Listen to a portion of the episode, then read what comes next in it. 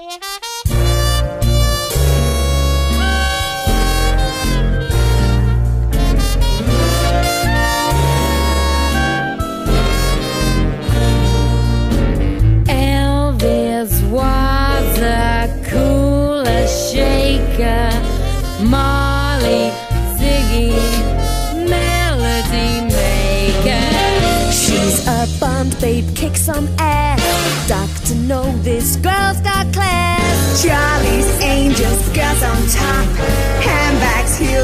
Oh, le kiff.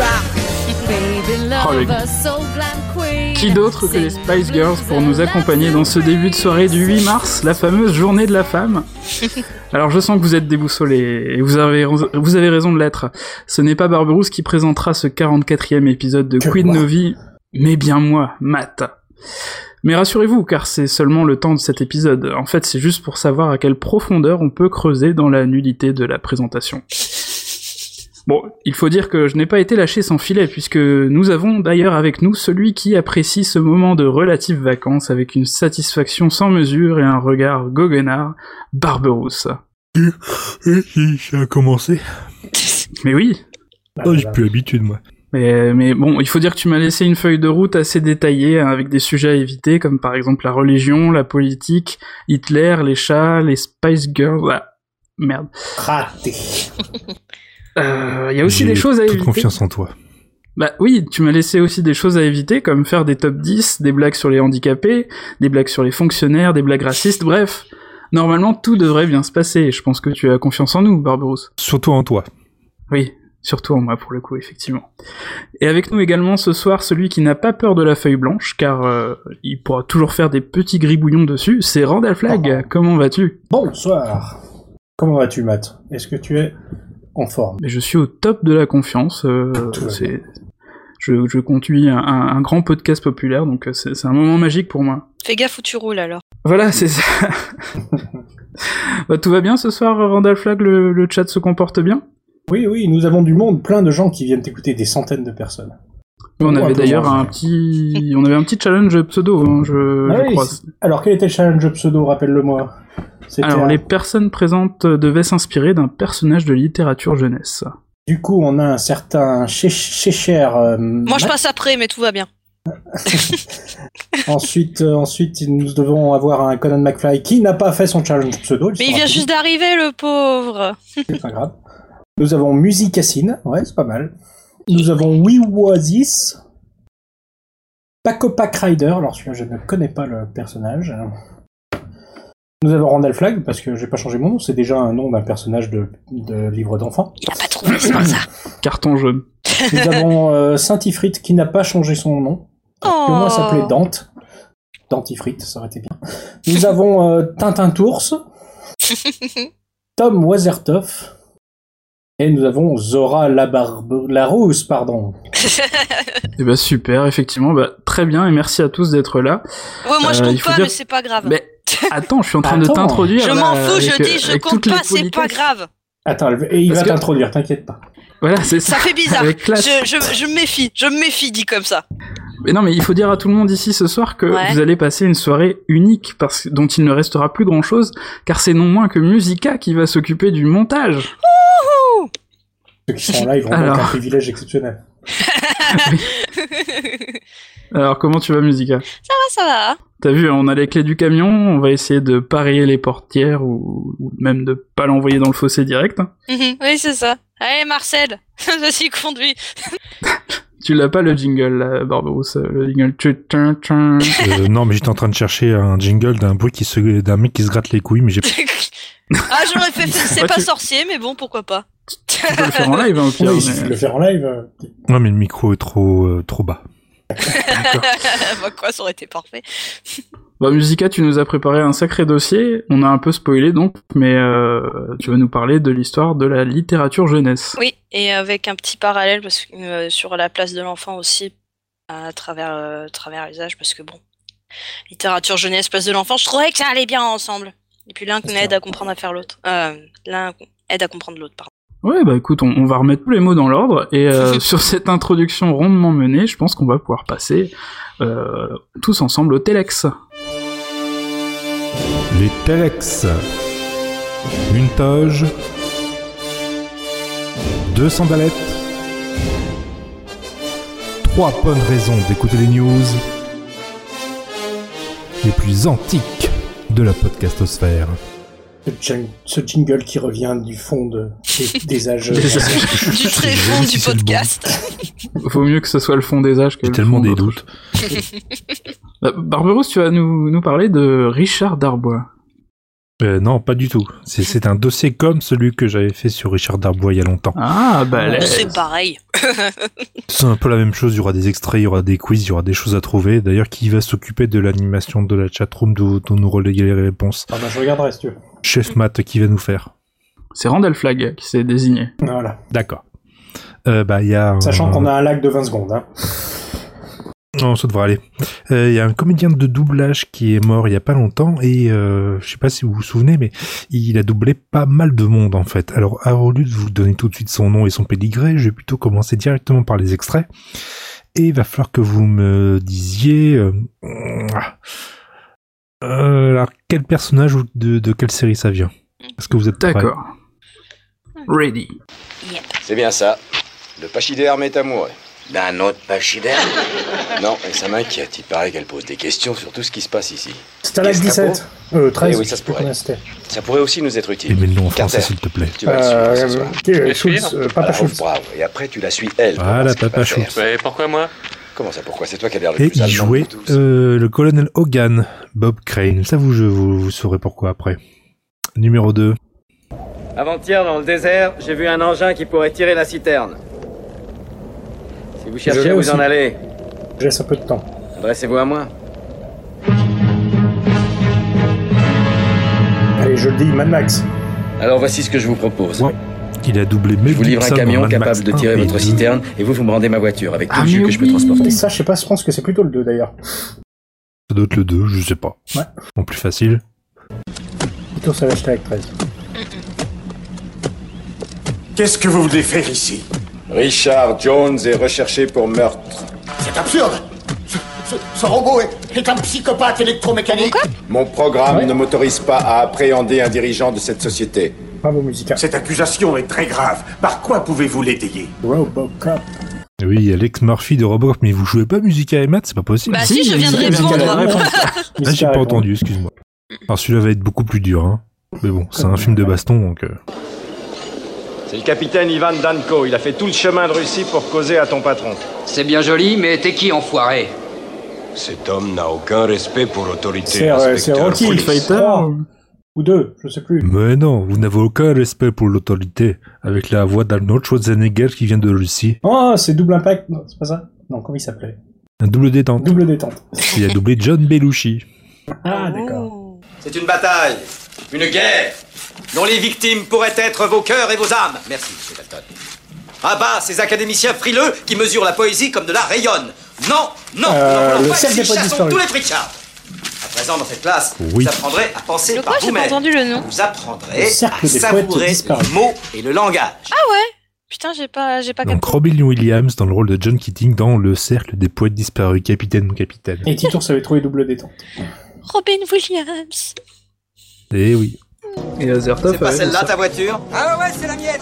Ah, tu fais une contredanse démente et puis tu la trouves pas. Et qu'est-ce qui t'a dit que c'était ma tire? On est jumeaux C'est jumeaux avec Schwarzenegger et encore. euh, visiter les musées de philosophie tous les deux, s'amuser à faire s'appelle, des euh parties d'échecs tous les deux, peigner la girafe tous les deux. Ah, Lambecteur. Tu l'as dit il y a 10 secondes, c'est ça qui est. Vincent Euh, non, Euh, là, j'ai. Bah, c'était Danny DeVito. C'est- Danny DeVito Euh, Danny DeVito. Ouais. Ah ouais. non. Ils étaient vraiment jumeaux dans la vraie vie? Oui, Oh, vachement. Oui, oui, non, mais c'est les bons vieux films nuls des années 90 Titour, il avec a les duos trouvé d'acteurs. jumeaux, et le cercle des disparus, Azertov l'avait bien sûr. Tu sais ce que c'est souffrir, toi? Tu m'as fait mettre en cage pour 10 ans, Jack. Tu aurais dû passer à la chambre à gaz. J'aurais dû, j'aurais pu, ouais, j'aurais dû, j'aurais pu. Il y a des drôles de bestiaux qui te grouillent dans la tête. Tu les retrouves assis sur ton épaule quand tu te réveilles le matin. Tu connais ça, toi, Jack hein? C'est introuvable. Arnold joue un Jack. Si c'est. Euh, ouais, je crois que c'est un film de lui d'ailleurs. Avec Arnold? Ouais. Non, c'était pas. Commando?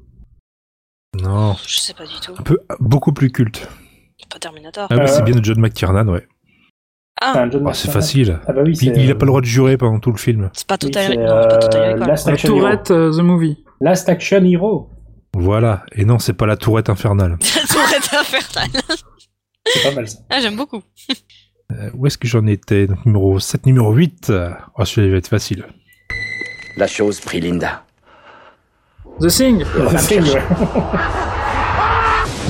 Elle s'est logée dans ma main. J'ai senti que ça tournait mal. Alors je me suis coupé la main au ras du poignet. Flubber. Ah bah non, c'est Evil Dead.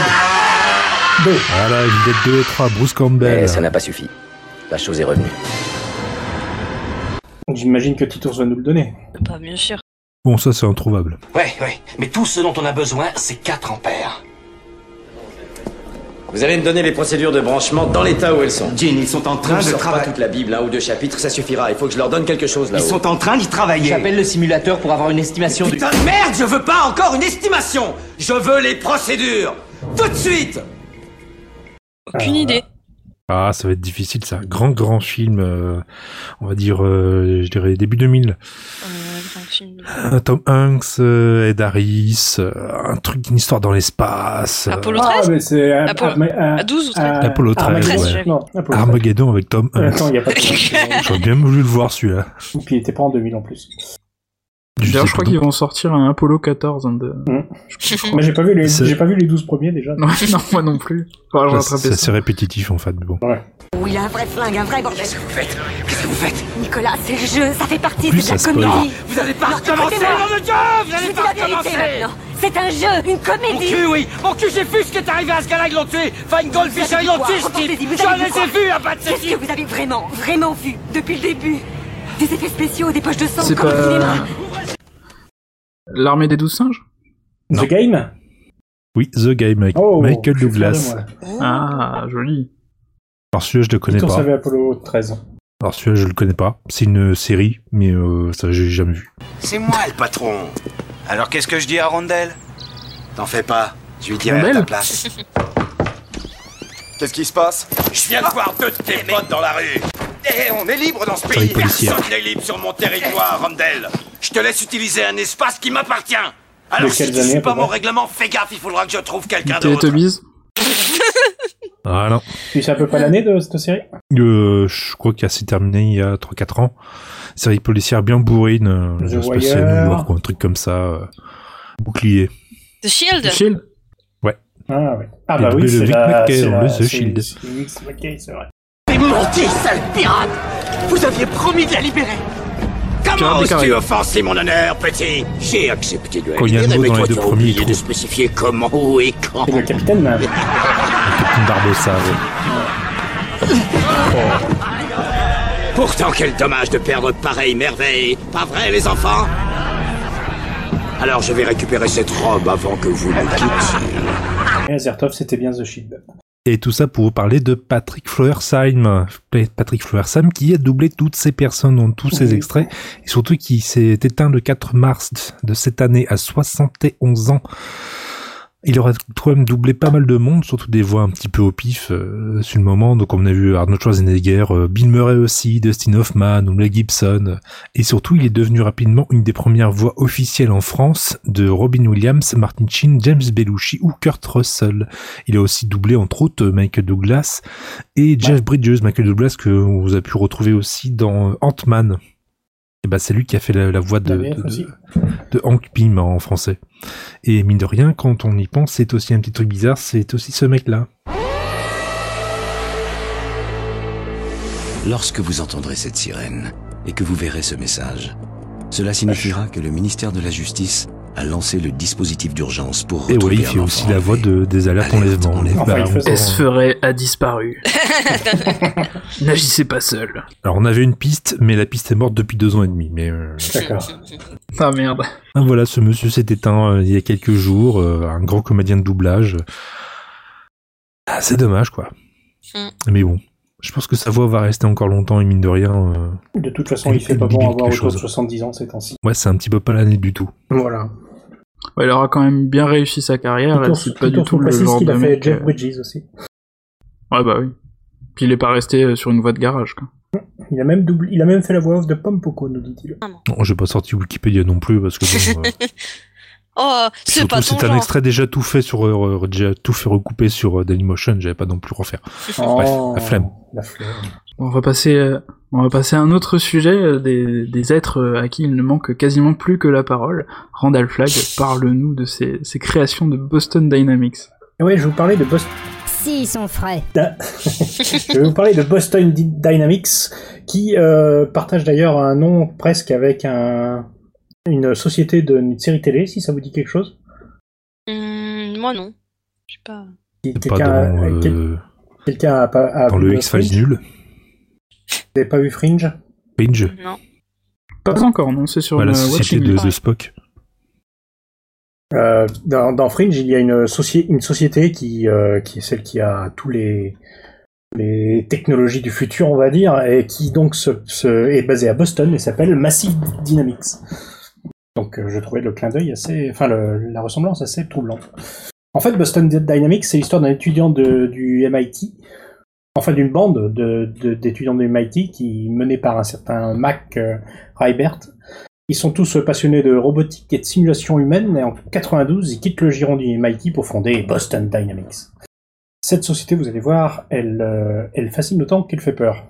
En fait, il y a deux activités. Il y a la simulation de logiciels qui ont des réactions euh, humaines, et euh, elle fait aussi de la robotique, principalement euh, tournée vers la simulation, les déplacements de, personnages qui ont des réactions proches de celles des animaux ou des, humains.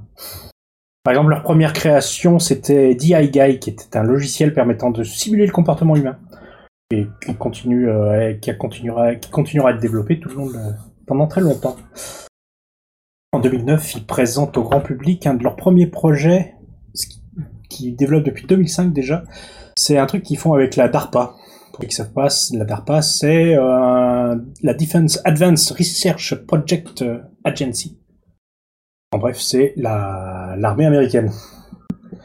Et c'est un espèce de, gros chien, qui n'a pas de tête d'ailleurs, euh, qui sert de mule. Vous avez sûrement déjà vu des vidéos où il, se balade euh, en portant de- des, sacs de l'armée. En 2009, il, il repré- il présente Rise, c'est un tout petit robot basé sur les insectes. Il a six pattes, il a les capacités d'un insecte, c'est-à-dire il peut accrocher n'importe quelle aspérité d'un mur pour grimper dessus. C'est carrément impressionnant. Il peut grimper contre les arbres, contre les murs. ça. Alors, je sais pas si vous aviez déjà vu passer l'un ou l'autre de ces robots déjà. Moi, Non. jamais. Non. J'ai jamais vu de vidéo là-dessus. Je connaissais même pas du tout le Boston Dynamics, donc voilà. Ouais.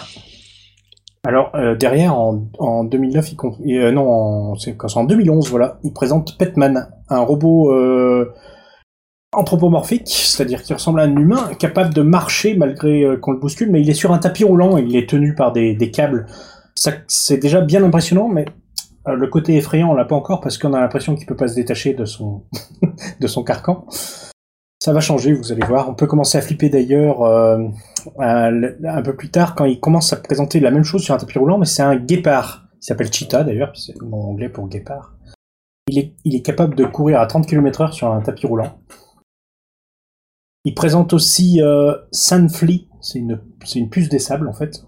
C'est un petit robot de 8 kg, 8 kg qui a des roulettes et il se met euh, près d'un mur. Il est capable de- d'avoir une détente de, de 9 mètres pour se poser sur un toit qui est en dessus. Donc c'est un robot capable de sauter sur les toits des maisons. Termes d'espionnage, ça peut faire des trucs très sympas. Bon, c'est truc- un truc qui fait 8 kilos, donc on peut pas encore y mettre du matériel dessus, mais bon. C'est c'est un bon début. Un bon début. D'ailleurs, la même année, ils arrivent à améliorer Cheetah le guépard, qui, pas- qui fait du 45 km/h maintenant sur son tapis roulant. Ce qui est quand même plus rapide que Usain Bolt au 100 mètres. Pour donner une idée. D'accord. Putain. Euh, il continue en 2013 avec euh, le successeur du, du robot anthropomorphique qui s'appelle Atlas. Toujours pareil, on le voit attaché sur, euh, sur son attaché à des fils, donc pour l'instant il fait pas peur. D'ailleurs, c'est cette année que la petite société Boston Dynamics, qui travaille, je vous rappelle, pour l'armée, se fait racheter par un certain Google. Donc euh, Google, qui c'est à peu près ces années-là où ils vont supprimer leur slogan euh, Do No Evil. Donc je trouve que la, corrélation est assez étrange. D'ailleurs, euh, récemment, on aura vu une vidéo de Atlas, encore une mise à jour, on va dire. Ah oui, non, c'est Don't Do Evil, je crois. Vas-y, Enfin, continue. vérifie, si tu Je vérifie. Hein Je vérifie. Euh, donc il continue à faire la, la- évoluer Atlas, qui cette fois, euh, bah, je sais pas si vous avez vu récemment, la vidéo a tourné il y a quelques, quelques semaines. On voit ce petit robot Atlas qui maintenant est complètement autonome, c'est-à-dire il est capable de se balader euh, sans câble. Bien sûr, il est télécommandé, hein, mais en partie. Euh, il est capable de se balader de façon autonome donc dans la neige. Il peut s'enfoncer dans la neige, il ne tombe pas. Alors on voit son équilibre est- a l'air d'être précaire, mais en fait non, il arrive très bien à récupérer son, équilibre quoi qu'il arrive. Un peu plus dans la même vidéo, on le voit attraper des objets visuellement, c'est-à-dire qu'il il, euh, voit l'objet, il le ramasse lui-même, ce n'est pas complètement télécommandé. Et si on lui enlève l'objet des mains, euh, il va le rechercher. Si on le, si on jette, on va le rechercher. Si on le bouscule. D'ailleurs, la vidéo est carrément gênante. Je sais pas si vous l'avez vu, mais on voit, Non, ce robot, on voit ce robot se faire bousculer et reprendre, euh, comme si de rien n'était, son équilibre. On a presque de la peine pour lui, du style, mais réponds quand on te tape sur la gueule. Pareil, il y a un type mal. avec un balai lui enlève une caisse des mains. euh, Le robot, il regarde la caisse tomber, puis il va la chercher. Ah ouais. Et c'est très flippant. Ah ouais, non, là oui. Si jamais on lui donne un coup assez fort pour qu'il tombe par terre, il se relève et il dit rien. Forcément, c'est un robot. et donc euh, voilà, là, là on commence à avoir des objets qui, déjà vu leur, euh, vu le côté anthropomorphe, euh, on a tendance à s'attacher, mais aussi on se dit qu'on peut commencer un peu à flipper sur les applications que ça peut avoir. Il y a, ils ont aussi présenté il y a quelques jours un robot qu'ils ont appelé Spot. C'est c'est basé sur un chien, mais, mais il paraît-il qu'il est aussi prévu comme usage militaire. Il ressemble un petit peu à la, à la mule qu'on avait vue euh, au début, le- celui qui s'appelait Petman, que j'avais dit. Non, c'était pas Petman, comment il s'appelait déjà? Euh, Rise. Oh, Rise, attendez, je remonte, je remonte, je remonte. Vas-y, vas-y, vas-y. Non, c'était même pas Rise. Ce sera pas du tout coupé. C'était même pas Rise, il avait pas de, il avait pas de nom. il avait pas de nom, c'était l'espèce de mule au départ. Voilà. D'accord.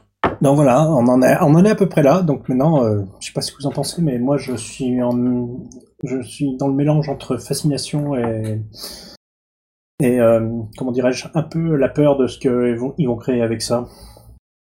Ouais, c'est ça. C'est bah, toute façon, ouais, t'as t'as tout ce problème après sur l'intelligence artificielle, la robotique, tout ça. C'est Ah oui, je l'ai- d'ailleurs, j'ai pas dit, mais la partie intelligence artificielle avait n'est pas allée chez Google, le logiciel de, enfin, d'intelligence artificielle de, com- ah ouais. de comportementaliste, il l'avait vendu euh, de comportement humain, je veux dire, il l'avait revendu Mm. juste avant que la saucisse se fasse. En revanche, ils ont, ils ont gardé le, le comportement animal euh, pour Google. Ils avaient essayé avec un, un robot chat. Le problème, c'est qu'il marchait pas. Il restait à côté du Il radiateur. Ils ont lâché l'affaire. Ils, a- Mais si, non, ils il a avaient, ils avaient bien simulé, il arrachait le, il arrachait les- le cuir des, des meubles, des, des sièges avec. Le avec cuir des meubles. oui, non, mais bah de toute façon, alors, tu fais un robot chat, c'est. Ça sert à rien. Là, bah, bah, l'avantage, c'est qu'il va pas se rebeller contre toi. Il va se foutre de toi. Il va, il va t'ignorer. Et l'avantage, c'est un robot chat dans la nature. Pff, Si tu veux, t'es qu'est-ce que t'as peur d'une invasion de, de ça? Ils prendront jamais le contrôle. Ou alors c'est qu'ils l'ont déjà. Oui, mais ils peuvent faire du mal. C'est Non. pas fou. Ça fait pas du mal. Surtout qu'un robot chat, tu peux toujours y balancer un laser dans la gueule. Il va pas courir après. Puis ce serait tellement pratique des drones de surveillance comme ça, chat partout, qui puissent te regarder partout et puis euh, épier tes moindres faits et gestes, retrouver ton, ton portable, euh, et scanner automatiquement la rue. Ce serait magnifique ça. Bah après, je sais pas, hein, c'est comme, comme livrer chat, hein, ça peut se dresser, j'imagine. Mais ça coûte cher, il faut, le- faut l'entretenir un chat. Alors que là, euh, ça, ça s'entretient tout seul. C'est un drone. Le drone chat. C'est Ouais. vrai que c'est ouais, dans la chatroom. euh, c'est plus une mise en abîme de l'être humain qui aime taper des trucs avec un bâton. c'est ça. Et par contre, c'est, euh, je sais pas si t'avais euh, corrigé, mais en fait, la, la devise de, donc, de Google, c'était euh, Don't be evil. Don't be evil. Non. Bon, de toute façon, ça revient à peu près au même. C'est vrai que c'est à peu près à cette époque-là, mais c'est un peu un hasard qu'ils ont euh, Mm. laissé tomber le, le slow. Bon, Barbie, tu me prends le relais puisque Matt a eu une petite déconnexion Comment Bah apparemment oui. Putain, c'est, c'est- son- son premier jour, ça y est, il fait des conneries encore. Ça me rappelle une de mes aventures à moi. En fait, je pense qu'il voulait te faire reprendre les rênes sans que. C'est un complot. C'est ça Oh, le fourbe Il voulait faire genre, C'est ça. C'est ça. alors que lui, on connaît pas son genre. Ils sont pas frais. Ouais, ils sont frais, ils sont frais. Alors c'est qui? Ah bah, bah oui, c'est c'est Musica. Est-ce que tu es fraîche? Euh, me semble bien. Et euh, ben, donc par contre là, les peintures de certaines gares, euh, bah ouais, elles vont être toutes fraîches, parce qu'en fait, la, la comment dire, l'équivalent de la SNCF marocaine, donc l'ONCF. Alors je ne sais absolument pas ce que veut dire le, ce que veut dire le O, donc tout le reste ça ressemble à la SNCF, hein, vous l'aurez compris. Donc l'ONCF a décidé de de faire un comment dire, de repeindre en fait le, les façades des gares. Bon, ça, jusque-là, euh, rien, de, rien bien méchant, c'est euh, tout assez banal. Sauf qu'en fait, ils le font juste avant de détruire les gares. Alors, c'est, je vais vous resituer un peu le contexte. C'était euh, le vendredi euh, 4 mars. Il y avait le roi Mohamed VI qui venait donc inaugurer le, le lancement des travaux d'une nouvelle gare TGV à Rabat. Et donc cela implique de démolir l'ancienne. Et c'est à ce moment-là que euh, donc l'ONCF a décidé de repeindre les murs de cette gare, qui vont être, euh, qui va être complètement démolie euh, dans quelques euh, quelques jours, quelques heures après. Et euh, et c'est ça. Et euh, le truc assez drôle, donc c'est pendant plusieurs jours, t'avais t'avais les peintres qui ont fait, euh, qui ont tout repeint. Et en plus, tout a été nettoyé à fond. Les trottoirs, pareil, c'était genre euh, nickel. Ils étaient, ils étaient repeints et tout ça. Et bah, donc on, se doute bien que c'est que parce que c'était le roi du Maroc qui était venu visiter la ville et faire l'inauguration. Mais c'est d'ailleurs ça montre bien un- c'est un vrai problème c'est un vrai problème entre guillemets parce que alors, en fait c'est toujours à chaque fois que le, le monarque marocain vient que les, les, les rues sont nettoyées, les trucs sont faits, etc. Alors parce qu'avant euh, c'est nada c'est les papiers qui traînent dans la rue, les, trucs dégueulasses, c'est c'est pour les pour les habitants, il y a pas de souci, hein, mais pour le roi, non, c'est faut c'est même pas en rêve quoi. Et en fait, il y a certains usagers qui se moquent de ça en disant que euh, ils attendent avec impatience que le roi vienne euh, faire une visite dans un des trains pour euh, espérer que les wagons soient nettoyés ou que les, les portes ne restent pas bloquées, que les sièges soient bien soient bien boulonnés, etc. Mais bon, c'est assez insolite, ça montre bien comment c'est voilà, au Maroc la place du roi est tellement importante parce que c'est une monarchie constitutionnelle, mais bon c'est quand même c'est une monarchie de droit héréditaire et c'est aussi le comment dire le chef spirituel euh, donc euh, du Maroc. C'est le chef de, de, l'islam là. Et euh, donc je trouve ça assez c'est ri- c'est rigolo mais en même temps c'est assez hypocrite. C'est c'est ça. Il suffit juste que le roi y passe pour que tout soit nettoyé. Sinon avant, ah ben on bouge pas. Non, non je vois pas l'intérêt de bouger. Je vois pas l'intérêt de nettoyer. Voilà. C'est un peu comme ça partout, hein, ça marche euh, Ah, un peu comme ça chez nous aussi. euh. Euh, particulièrement là-bas. C'est euh, c'est franchement là-bas c'est c'est tu ne fais rien. Alors, il y a deux choses. Au Maroc, si tu veux qu'une procédure marche, c'est soit tu fais appel au roi. Bon, là après, il faut vraiment avoir des relations très très haut placées ou alors il faut vraiment avoir un bol absolu. Soit il faut payer. Parce que la corruption, c'est un truc de taré. Et si tu veux vraiment que les choses avancent, que ce soit dans l'administration, etc., euh, faut, en général, faut payer. Hein. C'est, euh, c'est pas, c'est pas légal, mais tu t'en fous en fait. C'est le seul, c'est un des seuls moyens pour que te- tes trucs avancent. Et euh, donc voilà, je trouve ça assez hypocrite. C'est, c'est juste, ah le roi il vient, donc on va nettoyer. Évidemment, les, les gens qui y habitent euh, 365 jours de l'année H24. pff, J'avais vu un, quelque chose qui ressemblait à ça pour un voyage en Russie de je ne sais plus quel chef d'État, où ils avaient carrément fait des fausses vitrines de magasins. Les magasins étaient complètement vides et ils avaient mis des cartons devant les trucs avec des trompe-l'œil. de magasins.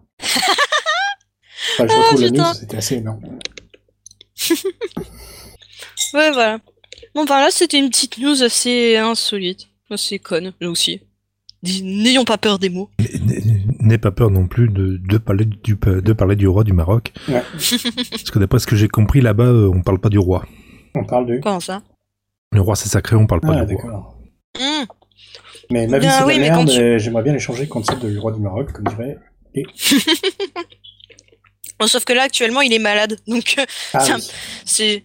Ouais, non, il est malade. C'est... Ça fait quoi 15 ans qu'il est, euh, qu'il est au pouvoir? Ouais, je fais un petit peu tant qu'à faire de. Je vous explique un peu la politique marocaine. Ça fait 15 ans qu'il est malade et c'est. euh, Le souci, c'est que. Il a un fils qui serait. Parce qu'évidemment, une fille euh, reine du Maroc. pff, faut pas déconner, hein, c'est c'est pas elle qui va gérer. mais euh, non, mais c'est surtout il a il a un fils, mais bon, il a Pas du tout. Pas du tout. c'est sexiste ça plutôt, C'est monsieur, c'est moi- c'est c'est moi, je vais sexiste. dire ça un jour de journée des droits de la femme. C'est c'est exactement ça à quoi je pensais. Mais euh, et le souci c'est qu'il a un fils, mais bon, il doit, il a quoi, 10 ou 12 ans, un truc du genre. Donc c'est un pâté pas jeune. Et euh, non, mais même par exemple, si vous lisez, euh, ça, je crois qu'on peut en trouver en France, mais c'est assez rare. Mais si par exemple vous voyez un, un comment s'appelle, un magazine euh, marocain, donc même francophone, hein, un magazine francophone marocain. Il n'est pas rare, par exemple pour la nouvelle année, j'en ai vu un et il y avait le en toute dernière page, tu sais, juste la, troisième de couverture, il y avait euh, un grand encart avec euh, euh, la société donc qui fait le magazine, espère, alors avec la photo du roi du Maroc en gros, la société blablabla, souhaite ses meilleurs vœux à la famille du roi du Maroc, blablabla, euh, c'est en espérant un bon rétablissement à toute sa, sa famille, etc. Mais c'est tu te dis d'accord, c'est, ça, ça fait pas un petit peu beaucoup. C'est pas genre un tout petit peu beaucoup, même en Angleterre ici, euh, c'est pas. Mais c'est c'est- c'est super stylé quand même. Euh, quand t'es le roi du Maroc, oui, c'est super stylé. Hein. C'est- Mais après, c'est. Ouais, non, mais après, je trouve ça débile, surtout qu'en fait, c'est. c'est- Voilà, c'est en plus tout. C'est un peu relié beaucoup à la religion, etc. Donc, euh, c'est. euh, Enfin, voilà, quoi. C'est. Non, mais t'imagines, à la fin du journal de Mickey, euh, le journal de Mickey euh, souhaite un prompt rétablissement à François Hollande. euh, c'est super stylé. Et à sa compagne, femme, euh, euh, maîtresse, euh, Julie Gaillet. non, mais oui. Bah, enfin, voilà. Vous avez en plus eu un petit supplément de, de, de- de l'histoire, politique marocaine. Hein. Voilà. Je voulais mettre une musique de fond marocaine, mais j'ai pas. T'as pas J'ai que le country. un Noël. Du couscous à Noël. Euh, non, ça je l'ai pas. Par contre, je vais peut-être Ah non, passer un t'es autre. Telex. Ah, ah, ah, bah, que, que se passe-t-il? Bonjour. Ça tombe bien, on attendait que toi pour... Ah, mais c'est parfait. C'est c'est magique. Allez, on y va. Est-ce qu'on y va? Bah oui, on y va, écoute. Si, Moi, sont je- frais. Je vais pouvoir vous faire euh, le top 10 des domaines dans lesquels les Français sont les champions. Ouh, un quiz. Alors la sinistre... bah, un quiz, effectivement, parce que la sinistrose, euh, elle est de mise en ce moment. Le contexte politique, social et économique euh, semble vraiment très difficile. Et pourtant, je vais vous proposer de nous palucher ensemble euh, sur le top 10 donc des domaines dans lesquels les Français sont les meilleurs dans le internet, monde. sont bons En tout cas, ah bah, c'est ce qu'on va voir tout de suite. hein, Ne, ne défleure pas le quiz. Euh, donc, euh, effectivement, les domaines dans lesquels on est les meilleurs avant que les immigrés viennent tout détruire, bien sûr. Raciste. Et donc vous allez pouvoir deviner les domaines dans lesquels nous sommes les meilleurs et je vous laisse euh, tout euh, libre cours Ah, à il votre devine, imagination. devine. On devine Voilà, absolument tout. Alors Musica, première, euh, première devinette. Euh, je sais pas du tout. Euh, euh, c'est Truc dans lequel on est fort. Moi j'en ai un sinon. la bouffe. Un domaine. La bouffe. Alors la bouffe, la bouffe, la Cherche, bouffe. Et non, et non, et non, ça passe, euh, la main passe à rendre la Euh, feuille. la consommation d'anxiolytiques. Eh bien écoute, je ne Ah, sais pas si c'est très positif, donc ce n'est pas dans Ah, ce que c'est classement. que des trucs positifs. Pardon. bah oui, oui, oui, c'est que des trucs cool. Ah, les trucs positifs Ah bah on aurait Ah, pu j'allais être dire les, râler, on mais, est euh, champion d'Europe euh, d'Europe quand même en antidépresseur, donc euh, ouais, Ouais. ça, ça aurait pu rentrer dans le top 10. Hein. Ah. Ah là là là là. Non mais, un petit indice, c'est ce qui va avec la bouffe, c'est pas la bouffe, c'est ce vin. qui va avec la bouffe. Et oui, le vin, car nous sommes les premiers producteurs de vin, titre qu'on avait d'ailleurs cédé euh, en 2012 à l'Italie et qu'on a regagné en 2014. Alors ça dépend comment, comment c'est calculé. En litrage ou en quoi? En, en- bah, tout simplement en, en litres et en chiffre d'affaires que ça représente. Parce que sinon, je pense qu'on va vite se faire griller par l'Australie ou des pays Bah, on- comme ça. C'est ça, ben, on, on doit notamment cette performance au, au pays de Bourgogne, le Bordeaux et, et le Champagne, hein, qui sont en hausse de 10% par rapport à l'année précédente. Donc euh, merci à vous les copains. Rien. Et l'alliance entre le Maroc et la Bourgogne, on- je pense tout de suite à Abdallah Bourgogne, amateur des inconnus. Alors, il nous reste vois ce 9 que je trucs à dire. trouver, donc. Alors, au suivant, au suivant. Euh, en jeu vidéo, on doit être pas mal C'est grâce à Ubisoft. Non, on n'est pas dedans. En jeu vidéo, C'est ah plutôt non, Québec, c'est pas ça, ça, non. Bah, c'est société C'est plus- française. Ouais, mais c'est plutôt justement Ubisoft euh, Montréal ou des Ouais, trucs mais comme ça. Ubisoft, une ils sont très bons. donc, euh, Ouais, je sais, mais bon, c'est plutôt leur antenne, euh, c'est leur antenne canadienne du coup. Qu'est-ce qu'il pourrait y avoir d'autre? Donc, ce n'est pas Euh, les antennes non plus. Dans l'informatique, Est-ce qu'on est bon en Je pense qu'en oui, autosatisfaction en couverture internet, en vitesse de connexion internet moyenne par habitant. Ah non, non, Ah, ça non plus, non. euh, En exportation de vieux non plus. En fromage. Mais j'ai un truc qui s'en euh, rapproche. ah bah le, le premier pays touristique. Fromage. En exportation de fromage Non, fromage non plus, non. Le premier pays touristique, euh, enfin, ouais, c'est ça. Ouh, Et oui, joli. oui, oui, oui, oui, tout à fait, la première destination touristique Voilà. en 2014, plus de 1,1 milliard de touristes internationaux, euh, selon les chiffres de l'Organisation mondiale du tourisme.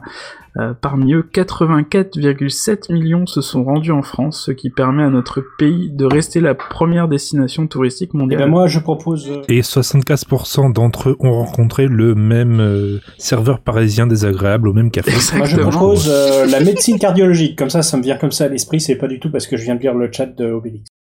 Ben, tu as du cœur et ça t'honore, mais Ouais. pas du tout. En beauté.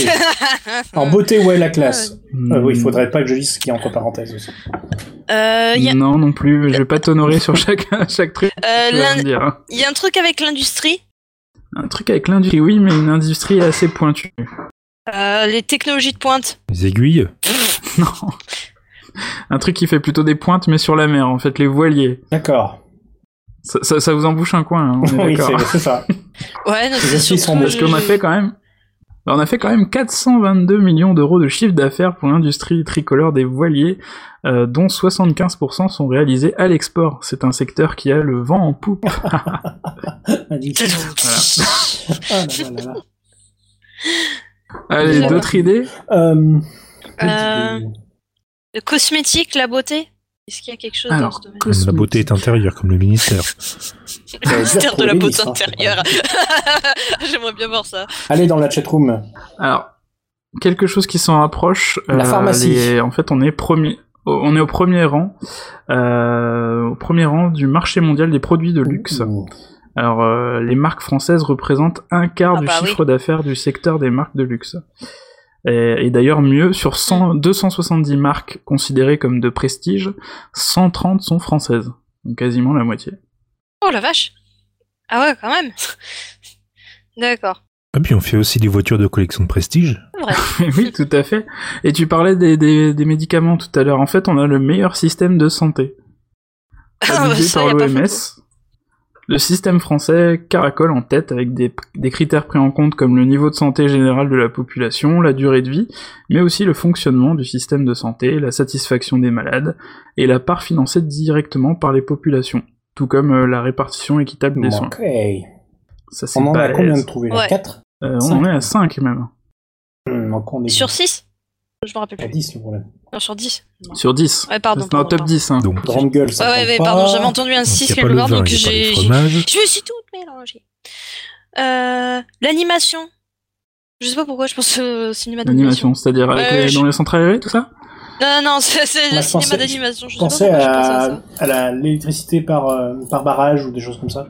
L'électricité renouvelable. Oh Ah, non, oui. les énergies Au renouvelables contraire, au contraire, au contraire. Atomique le nucléaire. Le nucléaire Oui, L'éolienne. on est le pays le plus Ah, le nucléarisé au monde Et ça, c'est... Ah oui, Je sais pas si c'est la classe, en fait. Non. Parce que ah, ça, je trouve 73% pas du de notre électricité provient de nos réacteurs veux dire qu'on est nucléaires. devant le Japon? Et oui, bah oui. Parce coup, que le oui. Japon, ils ont que ça normalement. Ouais, mais ils ont, ils ont largement ralenti depuis. oui, bon, depuis quelques temps, ils en ont un peu moins. ouais. Mais bon, euh, euh, à noter que la part de l'atome doit descendre à 50% d'ici Ah, 2025. je croyais qu'il y avait rien sur le fromage et tu me dis que la part de l'atome va descendre. Magnifique. Je ne sais pas pourquoi. Non, moi non plus. Je ne comprends pas ce jingle. Bah, la France, quoi. Ah ouais, Ah, la France. Parce qu'on doit être euh, les premiers. Oh, eh oui, est-ce qu'on est premier en accordéon aussi? Ah non, ça je ne l'ai pas. C'est dur, là. La, la lutte va être lutte, euh, dure quand même avec les Argentins. Par contre, j'en ai un autre euh, qui doit être, euh, qui doit être euh, un de tes domaines privilégiés, Musica. Michel Sardou, l'export du Michel Sardou Ta Non, gueule, des livres. Ah ouais Oula, oula. Les En livres fait, on est le pays avec le plus grand nombre de grands écrivains. Ah. on a quand même 15 Français sur 111 lauréats du prix Nobel de littérature. Et le tout premier prix Nobel de littérature a d'ailleurs été attribué à un Français. C'était en 1901 pour Sully Prudhomme. Oh là là. J'a- J'adore faire semblant euh, d'avoir de la culture. C'est ça. Il en reste combien? Il en reste encore Il en restait 5, euh, 4. Non, 3, pardon. 4. 4, 4. Peut-être. Non, 3. Euh, Qu'est-ce qu'il y a d'autre Si je vous dis la PAC, Politique agricole commune, Eh oui. on est fort pour on l'agriculture. est le premier exportateur de semences Ah bah oui. agricoles. Ouh, tu Ah oui. On est de la campagne. En fait, on est devant les Pays-Bas et les États-Unis. La France ne verse pas dans le don de semences, mais elle en a vendu pour 1,6 milliard d'euros. Je connais, il verse dans. Enfin bon, c'est bon. Euh, donc il nous en reste deux. Oui. Et si je vous dis, allez les bleus, Pas le foot quand même, pas le foot. Oh. On est les premiers, on est les premiers en schtroumpf. et si En schtroumpf. le, la France est le premier exportateur de Ouais, footballeurs. fromage, c'est vrai. 113 Oh joueurs ayant grandi en France jouent dans les quatre plus grands championnats européens, qui sont, comme Musica le sait, Italie, Angleterre, Espagne et Allemagne. C'est ça. Dire. Et enfin, le Euh, dixième Voilà, va vous étonner, bien sûr, comme dans tous les top 10. Oui, Ok, bande de. Voilà. et vous Nous sommes au premier rang des services administratifs en ligne, brillants par leur performance. Pardon. Eh, Pas, donc, j'aimerais pas voir la gueule des Alors autres. non seulement notre site servicepublic.fr, ce fleuron national, permet à la France d'être tout en haut du classement mondial, mais selon une étude de l'Organisation des Nations Unies, la France est à la tête du classement européen qui se base sur trois critères. Infrastructure de télécommunications, niveau d'éducation des habitants et services en ligne proposés par l'administration. Non, non, mais ils ont cherché sur l'ICOS, ils n'ont pas trouvé de trucs hors de la France et ils nous ont mis premier. Il y a que ça. hein. C'est une théorie, c'est une théorie, effectivement. Et là, Ah, c'est le moment de caser une blague sur les fonctionnaires. Quelqu'un en a une? Euh, là, j'ai pas. Euh, si, euh, les, les- attends, euh, les fonctionnaires qui se barrent en avance croisent ceux qui arrivent en retard, c'est ça? Elle est très bien. Ça, ça va Et bah ouais, c'était super cool comme petit dossier. Du coup, je suis complètement perdu dans le conducteur, je sais pas. Je pense que ça va Il n'a pas changé, donc je pense que ça... je vais vous faire un petit flash. C'est à toi Eh bien moi, je vais vous parler d'une revue qui vient de, de sortir, son numéro 27 s'appelle Le Virus Informatique. Ce qui est marrant, c'est que c'est le numéro 27 et que le numéro 26 était sorti il y a 11 ans et demi.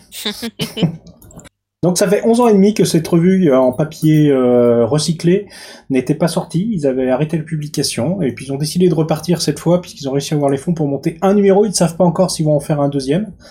Alors c'est monté par une petite équipe euh, de ACBM, je crois, s'il s'appelle. Et le- leur but c'est de parler de tout ce qui est hack informatique, dont on parle pas ailleurs. Ça, ils essayent d'avoir un peu le même ton. Alors les plus vieux peut-être se rappelleront d'un- d'une revue qui s'appelait Hebdogiciel. Ça me dit quelque Un peu chose. le canard enchaîné des jeux des, des de l'informatique. C'était dans les années, euh, pff, je sais pas, 80. C'était une revue en format journal qui, euh, qui, il y avait beaucoup de listings dedans à l'époque, mais il y avait aussi beaucoup de, de listings à taper pour se faire des jeux. Il y avait surtout beaucoup de news qui en, qui, avec des titres accrocheurs du style euh, Amstrad nous prend pour des cons. euh, ils avaient, ils avaient eu pas mal de procès, de choses comme ça. Là, leur idée est un peu de reprendre un peu ce ton-là. Euh, ils ont d'ailleurs fait un dossier qui est assez intéressant sur un vieux, une vieille tablette fabriquée par les Français dans les années 80 et qui était un- en fait un ancêtre de l'iPad donc, ou- auquel personne n'a jamais cru. Globalement, Et, euh, la technologie française, quoi. Voilà, c'est ça. Donc, euh, ce, qui est, ce qui est assez étonnant avec, ce, avec cette, re- cette revue, c'est qu'ils sont complètement indépendants de tout. Euh, euh, d'ailleurs, ils sont, on voit d'ailleurs qu'ils sont pas tous journalistes, ceux qui écrivent dedans. On voit même qu'ils ont des articles qui sont un peu. L'autre jour, mon, ma, ma, ma clé USB marchait plus. J'ai testé le, j'ai testé du coup le service après vente et ça tombait bien parce que ma carte, la clé marchait plus. Ils font des enquêtes sur ce qui leur sont arrivés dans la vie, en fait. Mais c'est assez marrant, il y a deux trois BD dedans, c'est pas encore assez caustique par rapport à un hebdogiciel ou un, ou un canard enchaîné, mais l'idée est sympa et surtout c'est très marrant de voir un numéro 27 sortir 10 ans après le 11 ans après le numéro 26. Et euh, voilà. Donc euh, ils essayent de voir s'ils vont pouvoir publier un deuxième truc. Certains de leurs articles avaient été déjà publiés en ligne, donc ils s'en excusent. Mais euh, ça vaut le coup de l'acheter, ça coûte pas très cher. On va voir que ils, ont fait tout un article pour comment pirater les puces RFID des, des bouquins qui sont dans les bibliothèques. Beaucoup de bibliothèques maintenant utilisent des puces RFID pour gérer, les entrées-sorties et c'est c'est sécurisé comme un comme une enveloppe ouverte euh, pour vous donner une idée. Donc voilà, je vous conseille d'aller chercher ce virus informatique numéro 27. Et sinon, vous pouvez le euh, retrouver sur leur site acbm.com. Mais il y, a- il y a des nouveaux journalistes? Enfin, il y a de nouveaux, il y a de nouveaux euh, J'ai- j'ai rédacteurs, pas- euh, malheureusement, il n'y a pas la liste des journalistes, euh, mais je pense qu'il y en a beaucoup qui sont des anciens de- du numéro 26 qui ne faisaient pas que ça, hein, je te rassure. Ils ont... C'était un truc qui sortait de, tous les mois, je crois, si je me souviens bien, le virus informatique. Enfin, tous les mois ou tous les 11 ans, ça dépend des fois. Et euh, ouais, voilà. Ils sont pas très nombreux à faire le truc. Si, ils sont frais.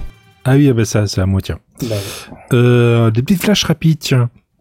Euh, c'est le plus grand de tout Canardville, le- le- c'est le plus riche, le plus fort, le plus roublard. Euh. Ouais, exactement. N- Nouvelle série DuckTales à Calabanda Picsou annoncée pour 2018 sur Disney XD. Mais c'est bon ça. Et c'est pas mal. Sinon, un petit flash film très très vite. Ah oui, je vous préviens, je vais super vite. hein. Takeshi Kitano rejoint le casting de l'adaptation live de Ghost in the Shell. J'ai peur. Oui, mais je crois que c'est le seul, euh, c'est le seul japonais, non, dans le film? C'est- C'est c'est pas ça? C'était pas ça Euh, l'histoire? a- Bah, on sait pas trop vu qu'on sait pas qui va faire Kusanagi, qui, qui Pourquoi va faire les autres. absolument adapter en live? Alors qu'il y a eu un très bon film qui s'appelle Lucie et euh, Euh, On va pas en parler. qui s'inspire largement. on a dit qu'on n'en parlait plus de Lucie, nulle part. Jamais. Ah mais si, moi j'adore. Ah là là, je te Bon, un petit flash bouquin très rapide. Ah, J'ai cru que t'allais Euh, dire The- Flash Boobs, j'étais super content, mais en fait non. mais il n'y a pas l'image. Kélinette sort de Oui, son bah- corps. Oh non. Donc The Witch's Vacuum Cleaner, un nouveau livre de Terry Pratchett qui est décédé l'année dernière. Surtout, il va sortir. En gros, c'était un petit recueil de contes pour enfants qui, le- qui regroupe 14 petites histoires qu'il avait écrites quand il avait 17 ans. Il commence, il commence à nous ressortir des trucs, mais euh, il est pas mauvais le, le bonhomme en, Même mort. en livre pour enfants. Il avait fait des trucs plutôt sympas. C'est pas sa petite fille ou je sais pas quoi qui les a repris, c'est vraiment lui ça. Parce que- Non, non, c'est pas Rihanna Pratchett qui les a repris. Sinon, dernier flash, euh, bah, je pensais que tu en aurais parlé, Randa Flag, mais euh, Bruno Bellamy a sorti, ça y est, son, son, son, son dernier, son dernier album, Romance de Mars, auto-édité, euh, disponible sur son site Le tome directement. 2, tu veux dire Euh, C'était pas le tome 1, justement Bah, le tome 1, il est sorti il y a 2 ans, 3 ans, je sais pas. Romance de Mars. Romance de Mars, je l'ai déjà dédicacé dans ma bibliothèque, donc euh, ça fait un an. Ah, attendez, Sneakers et euh, Bounty, comme on n'a pas le droit de- avec les marques. euh. Ouais, c'est vrai. Il est où il, est là. Donc, euh, Romance de Mars euh, est sorti il y a très longtemps. euh, il a peut-être refait une réédition. Là, il a, il a reposté le lien sur son Bah, parce qu'il Twitter il y a pas continue à le longtemps. vendre. C'est pour ça que c'est auto-édité avec sa avec sa boutique en ligne, 140 pages. Ouais, ouais, c'était, oui, il a fait, ça fait 2 ans, mais ou un an, je sais pas. Un an, on va dire. Enfin voilà, il le remet en vente, donc allez-y si vous aimez un petit peu les gonzesses à poil. Ouais, il est très très bien. Super Et il y a- complet. on, attend, on attend surtout la suite. Et ce type est très sympa et ça vaut le coup d'aller lui acheter des BD. C'est bon, je passe à la Ouais, suite on ou- enchaîne, Musica. Ah ok, d'accord. Bah, frais. Euh, Randall Flag, pardon. Musica Randall Flag. Est-ce que j'ai une tête à m'appeler Musica? Est-ce que j'ai la tête Non. de Randall Flag Pareil. Oui. Alors, moi, l'idée, c'est de vous parler d'une BD toute nouvelle qui vient de sortir, moi aussi, puisque ça s'appelle Spirou et Fantasio. Ah, mais dis donc, c'est tout récent ça. Sauf que, la Sauf que la différence, moi, c'est un album qui vient vraiment de sortir. Et pourquoi je vous en parle? Bon, parce que d'abord, c'est un album très sympa qui est fait par Velman et Johan, enfin Johan et Velman, pour suivre euh, l'ordre de couverture. Euh, c'est le quatrième d'ailleurs qu'ils font ensemble. Et ce qui est intéressant, c'est que depuis 2013, je sais pas si vous êtes au courant, mais les, le- les droits du Marsupilami et de Gaston, qui appartenaient à Marsu Productions, je crois, sont retombés dans l'escarcelle de, de, de, Dupuis. de Dupuis et donc retournés à la maison Spirou. Et on commence à en voir, on en voyait déjà dans le tome d'avant les, les avancées, c'est-à-dire qu'on avait un petit aperçu du, là, du marsupilami dans le, dans le numéro 54 de Spirou et Fantasio. Et cette fois sur le numéro Pas Sniper 55, eh ben ils vont le chercher. Ça s'appelle La colère du marsupilami.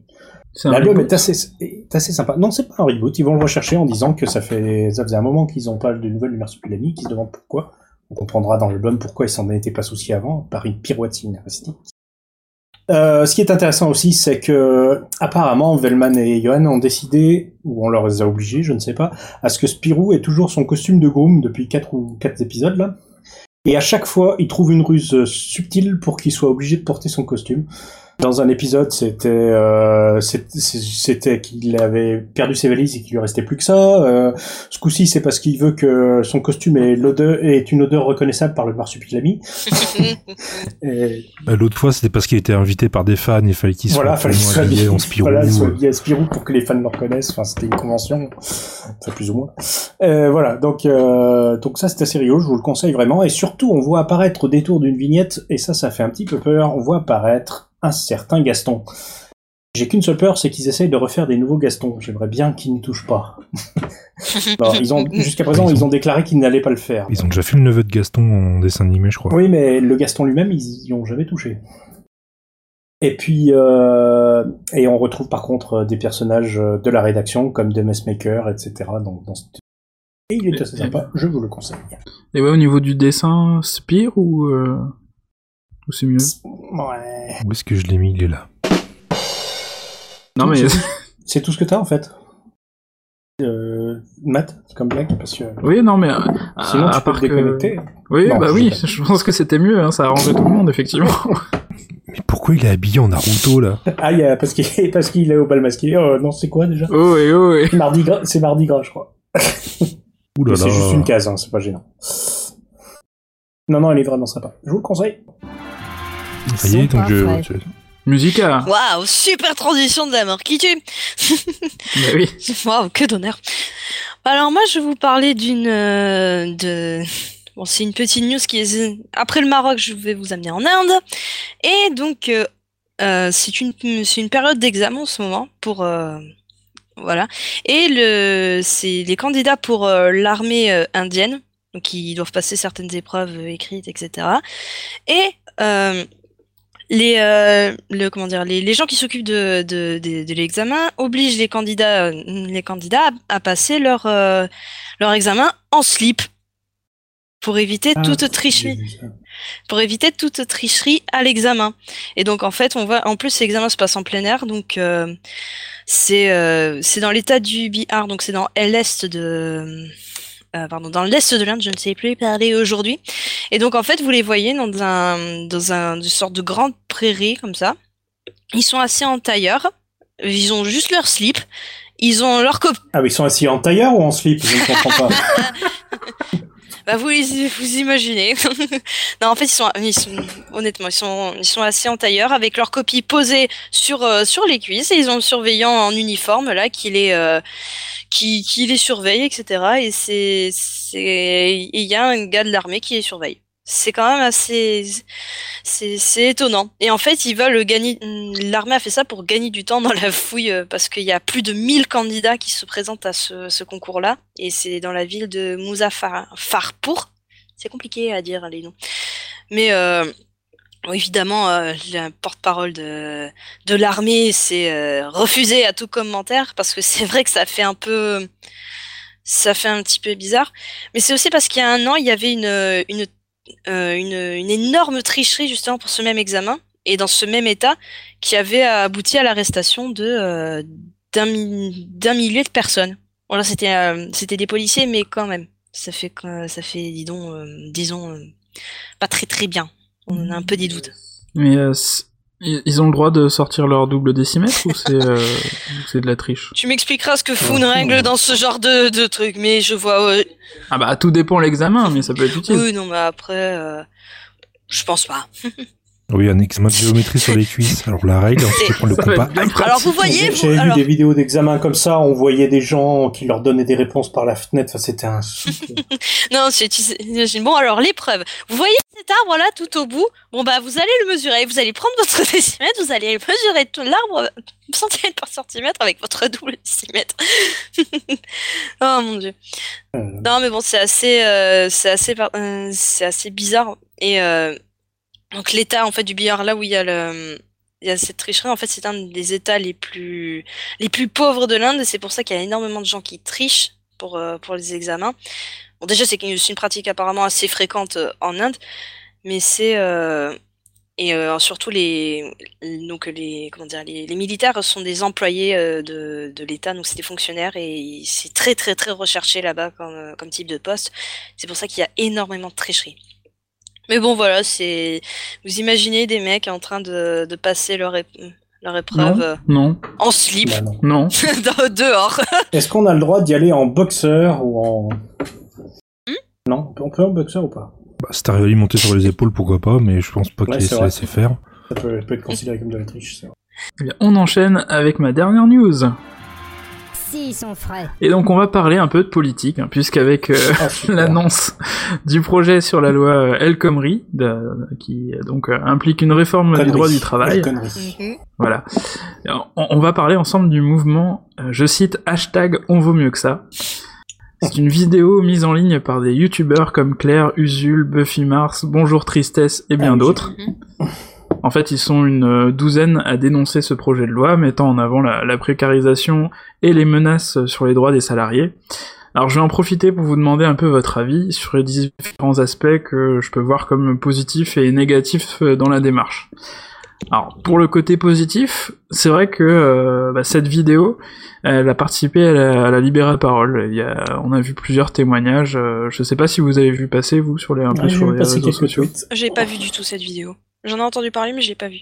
J'ai vu des hashtags on veut mieux que ça, oui, en effet. Voilà, pareil. T'as vu un peu toi, Barberousse? Oui, oui, oui, j'ai vu la vidéo, j'ai suivi un petit peu aussi reste sur image et tout ce qui s'est dit euh, dessus à travers Usul. Alors effectivement, donc c'est c'est une libération de la parole et ça, ça a permis à pas mal de gens qui euh, souffraient de leurs conditions de travail de se rendre compte qu'ils étaient pas seuls à vivre des trucs pas toujours très drôles euh, dans leur métier. Et puis bah, le côté positif aussi, c'est que bah, les youtubeurs euh, ou cinéastes, parce que visiblement ils aiment de moins en moins qu'on les appelle youtubeurs, euh, bah, ils ont mis au, pro- au profit du bien commun leur notoriété et ça c'est quand même super cool. Oui. Alors le côté négatif de mon côté, c'est qu'effectivement, euh, à regarder seulement Twitter, j'avais l'impression, euh, et la communication d'ailleurs des médias également sur Twitter, j'avais l'impression que les résultats euh, étaient euh, assez impressionnants. Et en fait, quand tu prends un peu de recul, je trouve que c'est assez décevant en termes d'audience pour la vidéo. Euh, Il y a seulement, euh, la vidéo elle a seulement été vue euh, 230 000 fois. Alors que tu prends par exemple un épisode ordinaire d'une vidéo de Dieudonné sur sa chaîne, euh, qui est sorti euh, un jour avant, elle a plus de 340 000 vues, donc euh, plus de 100 000 vues de plus que euh, la vidéo, Ah ouais, c'est on, on vaut mieux que ça. Oui, mais Dieu donné, ça fait du drama. Bah oui, mais bon, ça fait du drama et ça fait du buzz aussi, la, vidéo, la vidéo on vaut mieux que ça. Et à titre informatif, la, la- la vidéo de Norman publiée euh, à peu près au même moment, euh, le sketch a été vu à, à peu près de 5 millions de fois. Ah ouais. Et là, on en est toujours à 231 000 vues, en effet. Ouais, bah oui, j'ai actualisé mes chiffres. Bien joué.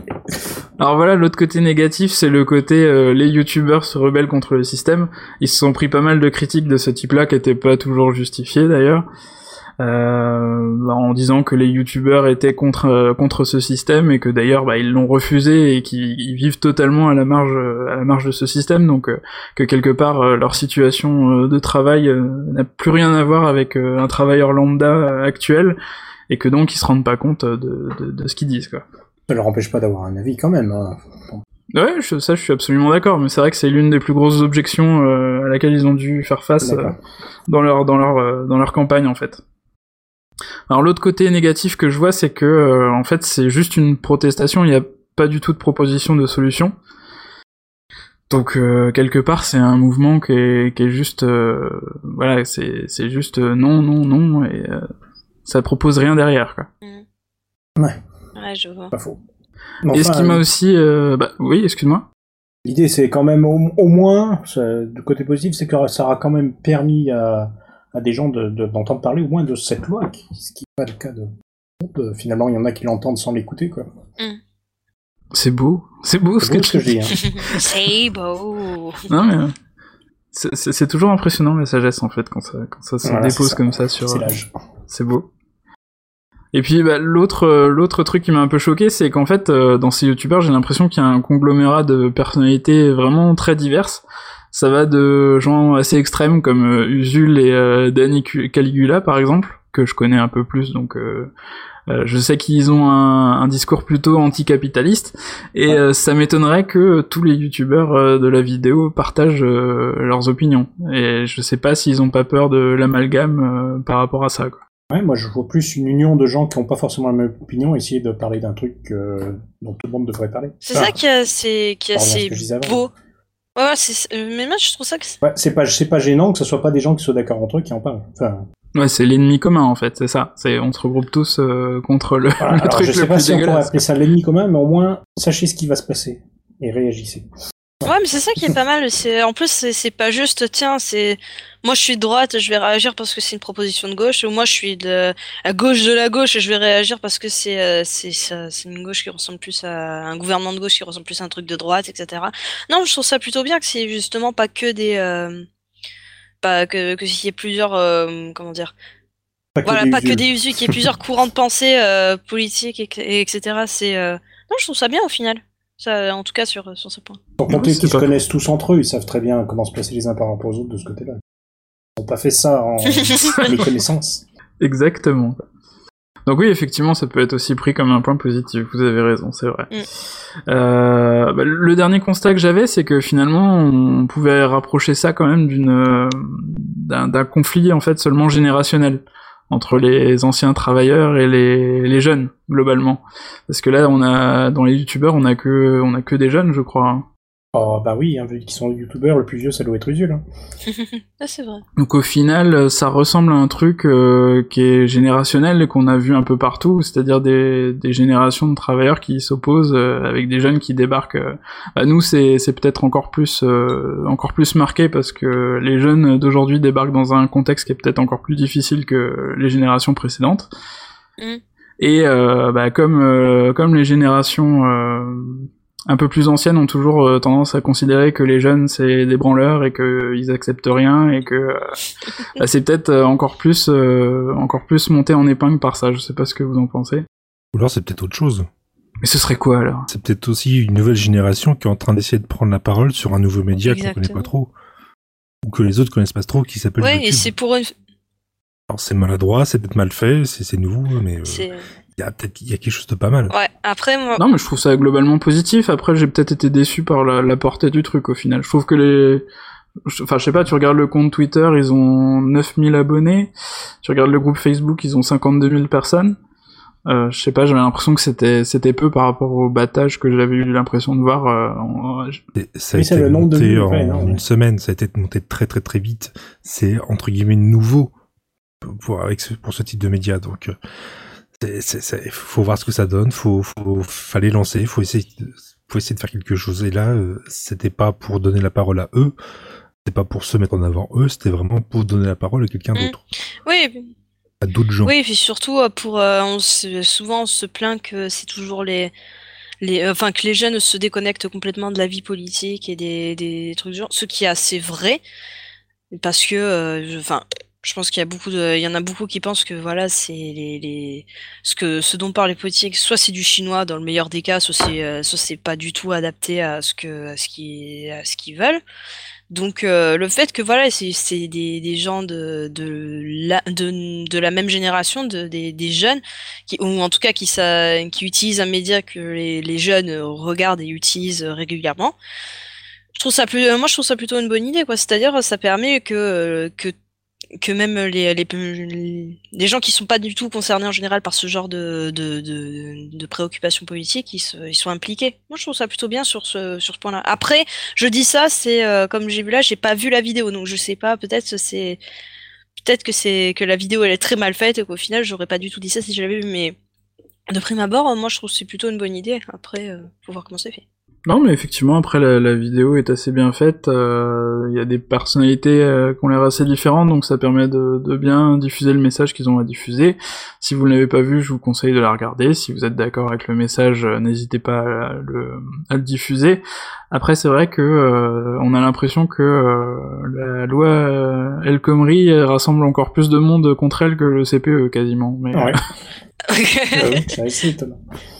Alors, je ne saurais pas trop me prononcer sur tout le texte parce que je l'ai pas lu et donc j'essaie de en parler, mais j'ai jamais vu quelque chose qui me rassemblait autant de Après, l'idée de contre soi. Ouais, mais après, l'idée de faire une réforme du code du travail, c'est pas une mauvaise idée en soi, mais euh, apparemment, ça a l'air très mal fait. Enfin, du, du peu que j'ai entendu euh, sur, euh, sur les radios françaises, c'est ça a l'air assez, euh, assez un peu extrême, on va dire, sur certains points. Je sais pas. C'est dans des moments comme ça que je suis content de ne pas être employé. Moi, c'est dans ce genre de moment que je suis contente C'est de une pas solution. encore l'être. C'est une solution. C'est une très grande solution parce Tu es qu'effectivement. ton propre patron. Si tu es un patron, tu es un. Salaud Ouais, mais- Et tu te reçois dans ton bureau des fois, non? Ouais, avec mon, avec moi-même, euh, mon comptable moi-même et mon patron moi-même. Bon, des fois, on fait des réunions. Et je fais trouve un que bilan mon de- patron est un connard et que mon comptable est un Ça devient compliqué là. La, schizophrénie. est euh, il y a Monique de la compta qui vous a, qui a dit de la merde de vous à la machine à café. Oui, euh, non, j'ai rien dit. euh. Mais si, si, vraiment, t'as été Non, c'est plutôt c'est Randall de la compta c'est qui a dit du mal de vous. Encore plus compliqué. vous dites pas, c'est qu'ils sont 12 dans sa tête et qu'ils C'est les facturent tous. Ça, le problème, c'est que ça, point de vue charge de travail, ça. Point de vue optimisation, optimisa- optimisation fiscale, c'est au top. Par contre, c'est pas mal. Ouah, c'était dingue. Un débat politique dans Queen Novi. On n'aura Je jamais pense vu qu'on ça. a. Ah, Bah, c'est- énorme, quoi. énorme. Je pense qu'on a largement mérité euh, de passer au- enfin au dossier de Musica. Allez. Euh, alors, euh, alors, attends. J'ai le bon jingle. je Magie du montage. C'est la rubrique culturelle de Queen Musica.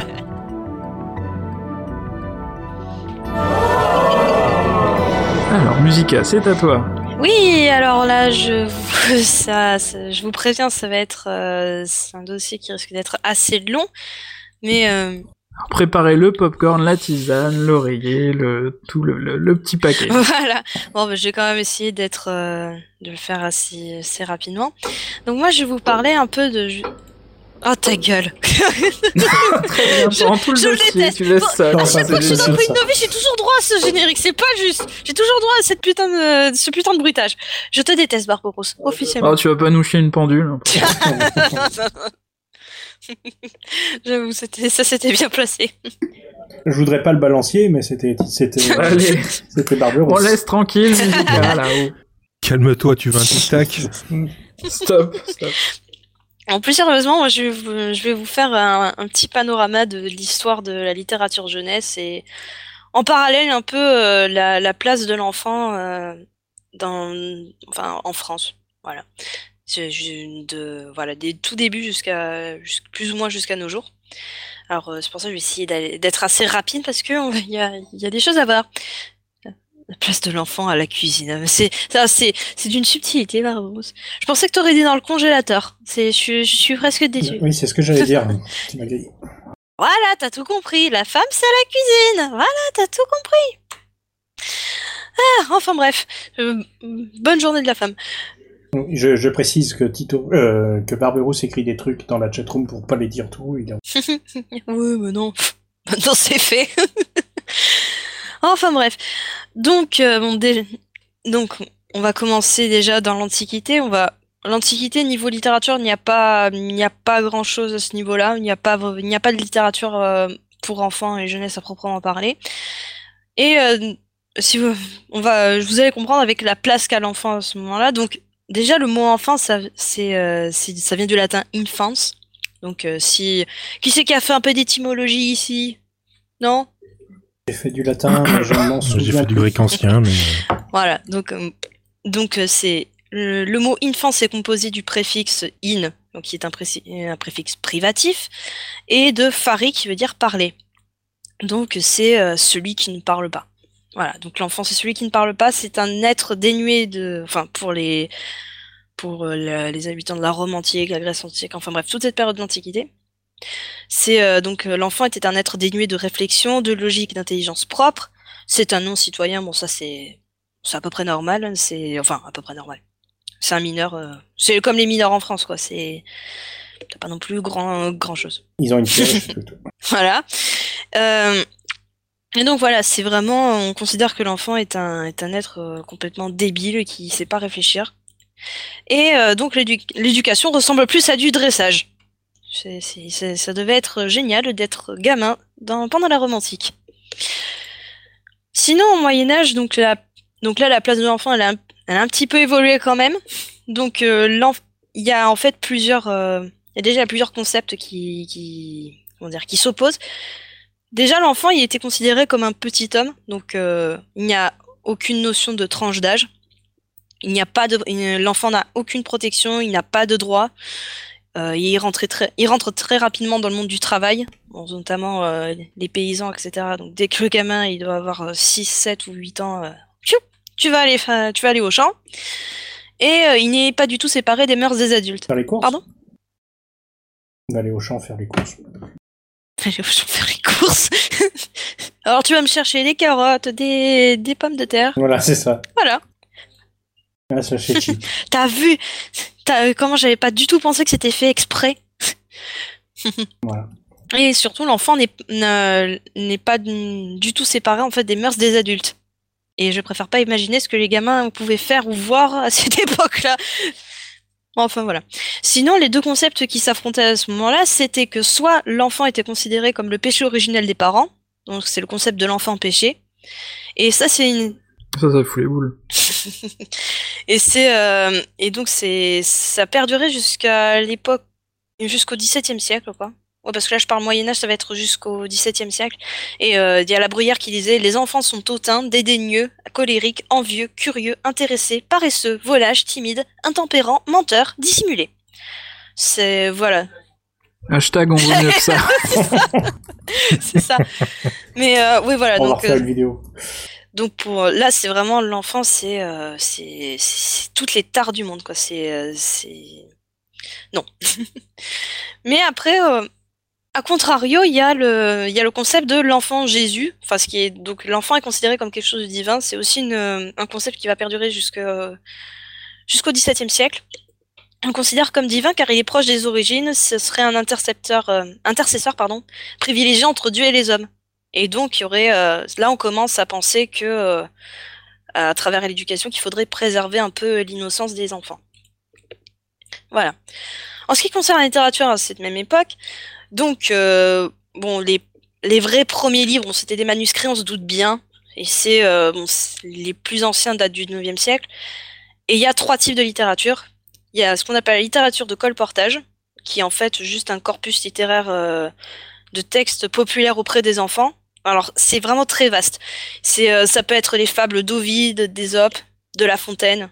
Voilà, il y a des contes euh, qui, donc, qui se transmettaient de génération en génération. De, les contes aussi de Madame l'Héritier ou de Charles Perrault, par exemple. il avait écrit Histoire ou conte du temps passé avec des moralités. Donc, par en 1697. Il y a les romans de chevalerie. Enfin bref, ça c'est, c'est assez large. Et ils étaient publiés dans, des recueils aussi, et dans une sorte de collection, entre guillemets, qui s'appelle la Bibliothèque Bleue. Et ça, euh, en fait, par la typo, euh, par la typo, la structure du texte, le fait qu'il y ait des, gravures, euh, des gravures sur bois, des, des dessins, ça rendait le, c'était en fait des, livres qui étaient, qui facilitaient l'apprentissage de la lecture et rendaient le tout un peu plus didactique, quoi. Il y avait aussi donc l'apprentissage des rudiments. Bon, ça c'est, je vais passer très vite là-dessus. C'était tout ce qui était abécédaire, catéchisme, l'histoire des saints, les ce qu'on appelait les civilités. Alors elles ont commencé à être écrites. euh, alors c'est des comment dire, c'est des choses qui ont été orales jusqu'au 18e, si- euh, jusqu'au 15e pardon, 15e siècle avec euh, Erasme qui a écrit le premier euh, trai- euh, traité d'apprentissage, on va dire, donc euh, de civi. Les seins, c'est resté oral J'étais sûr que t'allais relever ça. Mon Dieu, et ça parle d'enfants. Ah. Donc euh, le premier, le premier qui a écrit donc ça, c'était Erasme avec De Civilitate Morum Puerilium. Pu- Puerilium. Excusez-moi, c'est compliqué à dire en, mis- en Ah 1530. bah oui. Voilà. Et après. Bien sûr que tu l'as très bien Je sais pas ce que ça veut dire, Ah bah euh, j'ai pas trouvé la traduction, donc euh, vous vous débrouillez. Mais euh, donc voilà.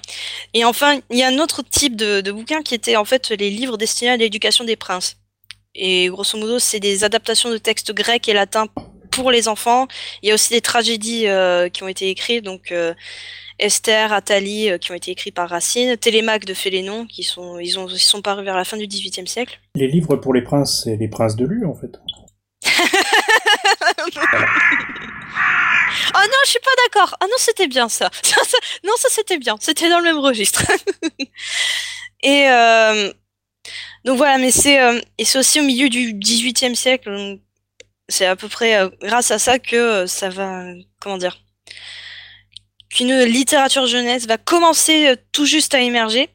sur un principe qui est nouveau et fondamental, donc qui est le plaisir. il faut que le apprendre soit un plaisir et il faut s'instruire en s'amusant et c'est c'est euh, et c'est des concepts dérivés. euh, c'est des concepts qui viennent de John Locke sur. euh, il a écrit un traité Some Thoughts Concerning Education en 1693 qui qui littéralement veut dire quelques pensées concernant l'éducation et c'est un traité. Enfin c'est des thèses qu'il a eu sur l'éducation l'éducation des enfants.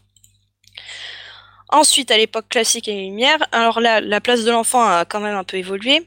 Grâce au protestantisme, au progrès de la médecine euh, et des accouchements, c'est donc il y a beaucoup moins de, de comment dire, de morts par, euh, non, p- enfin de fausses couches, oui, mais c'est surtout de, j'ai plus le mot là. Voilà, Mortalité mortalité infantile et de femmes qui meurent en couche, voilà. C'était aussi ça que je voulais dire, mais voilà, il y avait aussi de ça. Et il y a le, on commence à faire des limitations, euh, la limitation des naissances. Donc, on, donc avec tout ça, il y a le concept de l'individu- l'individualisation de l'enfant. Donc euh, l'enfant commence à être un, un, un être propre. C'est pas juste, euh, pas juste une propriété euh, du parent ou quoi que ce soit. C'est c'est un voilà, c'est un être qui peut éventuellement, qui peut penser éventuellement, hein, on va dire. Et Rousseau, et Rousseau l'illustre bien donc dans son dans son fameux traité L'Émile ou de l'éducation. Donc pour lui, l'enfant est naturellement bon, ce qui tranche un peu avec les, les anciennes idéologies. L'enfant est naturellement bon et euh, on peut le voir dans sa citation. L'enfance, a- l'enfance a des manières de Je veux dire, il n'y a, y a pas besoin de rajouter des épices. et- non, tu peux le mettre dans le congélo tel quel.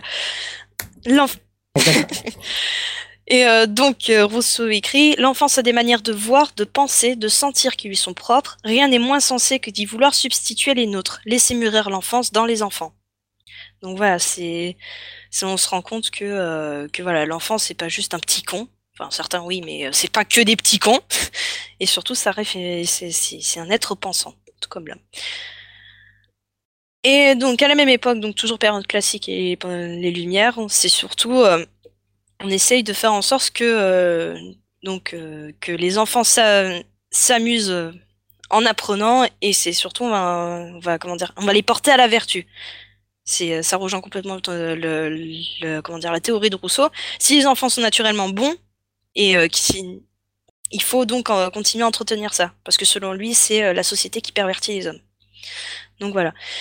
Et euh, donc pour, euh, ça, il y a plusieurs euh, donc évidemment il y a plusieurs ouvrages qui, sortent. euh, Là, par exemple, il y a le magasin des enfants de Madame Le Prince de Beaumont de 1756, qui, euh, qui est un recueil de contes, euh, notamment euh, où on trouve euh, la première version, me semble-t-il, ouais, la première version écrite de La Belle et la Bête. Euh, il y a aussi les premiers périodiques euh, français destinés aux enfants. Donc, euh, s'il y en a un Astrapi. non, mais c'était bien ça, Strapi. Donc ça s'appelle, ça s'appelait l'ami des enfants et ça a été créé par Arnaud, Arnaud Berquin. Donc euh, dans les en 1782-1783. C'est quand même un, c'est un périodique qui a 144 pages, ce qui est pas mal quand même. Et c'est euh, et selon lui, c'est un périodique qui propose un petit drame dont les principaux personnages sont des enfants. Voilà. Donc c'est-à-dire qu'il y a aussi tout le concept de de Est-ce qu'il y a Dagobert? Il n'y a pas Dagobert, le chien? Hmm, non, je crois pas. C'est c'est pas encore le club des 5. Ouais, je crois pas. Mais en fait, c'est euh, pendant un moment, on voulait pas justement on voulait pas de féerie euh, dans la littérature jeunesse. À cette période-là, on voulait pas trop, mais c'est avec la Révolution française, on s'est dit allez, on lâche tout, on va faire en sorte que ce soit un peu plus récréatif, un peu plus rigolo. Et c'est là aussi que les premières éditions euh, françaises vont euh, pardon, les premières maisons d'édition pour enfants émergent. Donc pas en France, en France ça va être un peu plus tard. Mais la toute première c'était, enfin une des premières c'était The Bible and the Sun. Bon là je n'ai pas besoin de traduire euh, la Bible et le Soleil, donc qui a été euh, créée à Londres en 1740 1744 par John Newbery. Et euh, donc voilà parce que les progrès de l'imprimerie, les progrès de la presse, etc. Ça, ça contribue beaucoup à ça. Maintenant, on va passer au 19e siècle et là, ça va être un peu plus compliqué. enfin, un peu plus compliqué. C'était vraiment une période importante, en tout cas pour la place de l'enfant. C'est euh, parce que les enfants, euh, avec la révolution industrielle, bah, qu'est-ce qu'on faisait? On les réquisitionnait dans les usines et dans les mines. En effet, les enfants constituent une main-d'œuvre euh, docile et exploitable. On peut les faire travailler jusqu'à 15 heures par jour. Ils gagnent 4 fois, mar- euh, quatre fois moins d'argent qu'un homme. Et dans certaines filatures anglaises, par exemple, ils constituaient jusqu'à un tiers des effectifs. Ce qui fait quand même. Autrement dit, les enfants, ils faisaient des, ils faisaient des hashtags euh, on veut, on veut moins que ça. bah pour le coup, il fallait moins, ouais. C'est pour ça que c'était pas cher et on, et on C'est poussait ça. les gens à filer à l'anglaise. très, très beau. Mais Et ils étaient mineurs deux fois, quoi, mineurs au carré. Quoi. Non, ils étaient mineurs de fond. c'est ça. Non, mais c'est en plus, euh, si vous voyez les baraquements des, euh, comment dire, des, des mineurs, euh, enfin des familles ouvrières à, ce- cette époque-là, je peux vous dire que là, les maladies, c'était euh, le rachit, le rachitisme, tout ça, c'était, pas mal. mais enfin voilà, donc c'est à partir vers le milieu fin du 19e siècle qu'on va faire, en France en tout cas, les premières législations sur le travail des enfants et, su- euh, et sur euh, la maltraitance. Donc, et les premières législations, ce qui est rigolo, c'est qu'on se dit bon, un enfant, on peut pas faire le on peut pas le faire travailler plus de 40 heures par semaine. C'est pas possible. quand on dit maintenant, quand on dit On a essayé, on n'y arrive c'est pas. ça, il meurt, c'est ça. sale gosse. Donc c'était une période où il y avait eu toute une prise, il y a aussi toute une prise de conscience concernant euh, l'éducation des enfants. Alors et euh, comment dire, l'éducation sera étatique, donc elle sera avec toutes les lois aussi sur euh, sur l'école, euh, etc. Et plus tard en 1905, ça va être les lois sur euh, séparation de l'Église et de l'État, donc euh, ça, ce sera, ça jouera aussi beaucoup par la suite. Mais donc l'éducation doit être étatique, donc il y a, vraiment une vraie place sur l'école, donc l'école, euh, l'école de l'État. C'est aussi une, éducation, cléricale à cette, à cette époque-là, et on fait encore une fois en sorte que ce soit très pédagogique, que ce soit pas non plus euh, pas du bourrage de crâne, quoi. Et euh, les progrès de la médecine font que l'enfant est remis au centre des préoccupations. Aussi parce que c'était aussi l'émergence de la bourgeoisie. Et donc euh, dans la bourgeoisie, ben déjà, on fait, euh, fait plus 7-8 enfants, on en fait 1, 2, maximum 3. Euh, et en plus, les progrès, euh, comme j'ai dit, les progrès de la médecine font que voilà, on vit plus longtemps. Et euh, voilà, donc c'est vraiment, on se recentre sur euh, le nourrisson, sur l'enfant et sur euh, le autour du foyer maternel, euh, matériel, pardon. C'est voilà. Et ça se ressent aussi dans la littérature. Donc euh, il y a euh, a l'émergence de grandes maisons d'édition françaises. Bon, j'imagine que vous connaissez euh, Hachette, par exemple, les éditions Hachette qui sont qui perdurent encore de nos jours. Donc euh, c'était là aussi où il y a eu la première euh, bibliothèque rose, par exemple, où figurait euh, il y avait des auteurs qui étaient publiés comme La Comtesse de Ségur, n'est-ce pas? Que j'aime bien d'ailleurs, que j'ai bien aimé.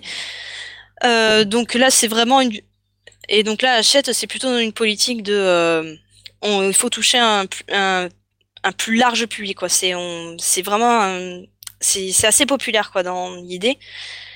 Il y a aussi Hetzel, je sais pas si vous connaissez cette maison d'édition. Je pense que vous l'avez si vous connaissez pas le nom. Hetzel H E T Z E L.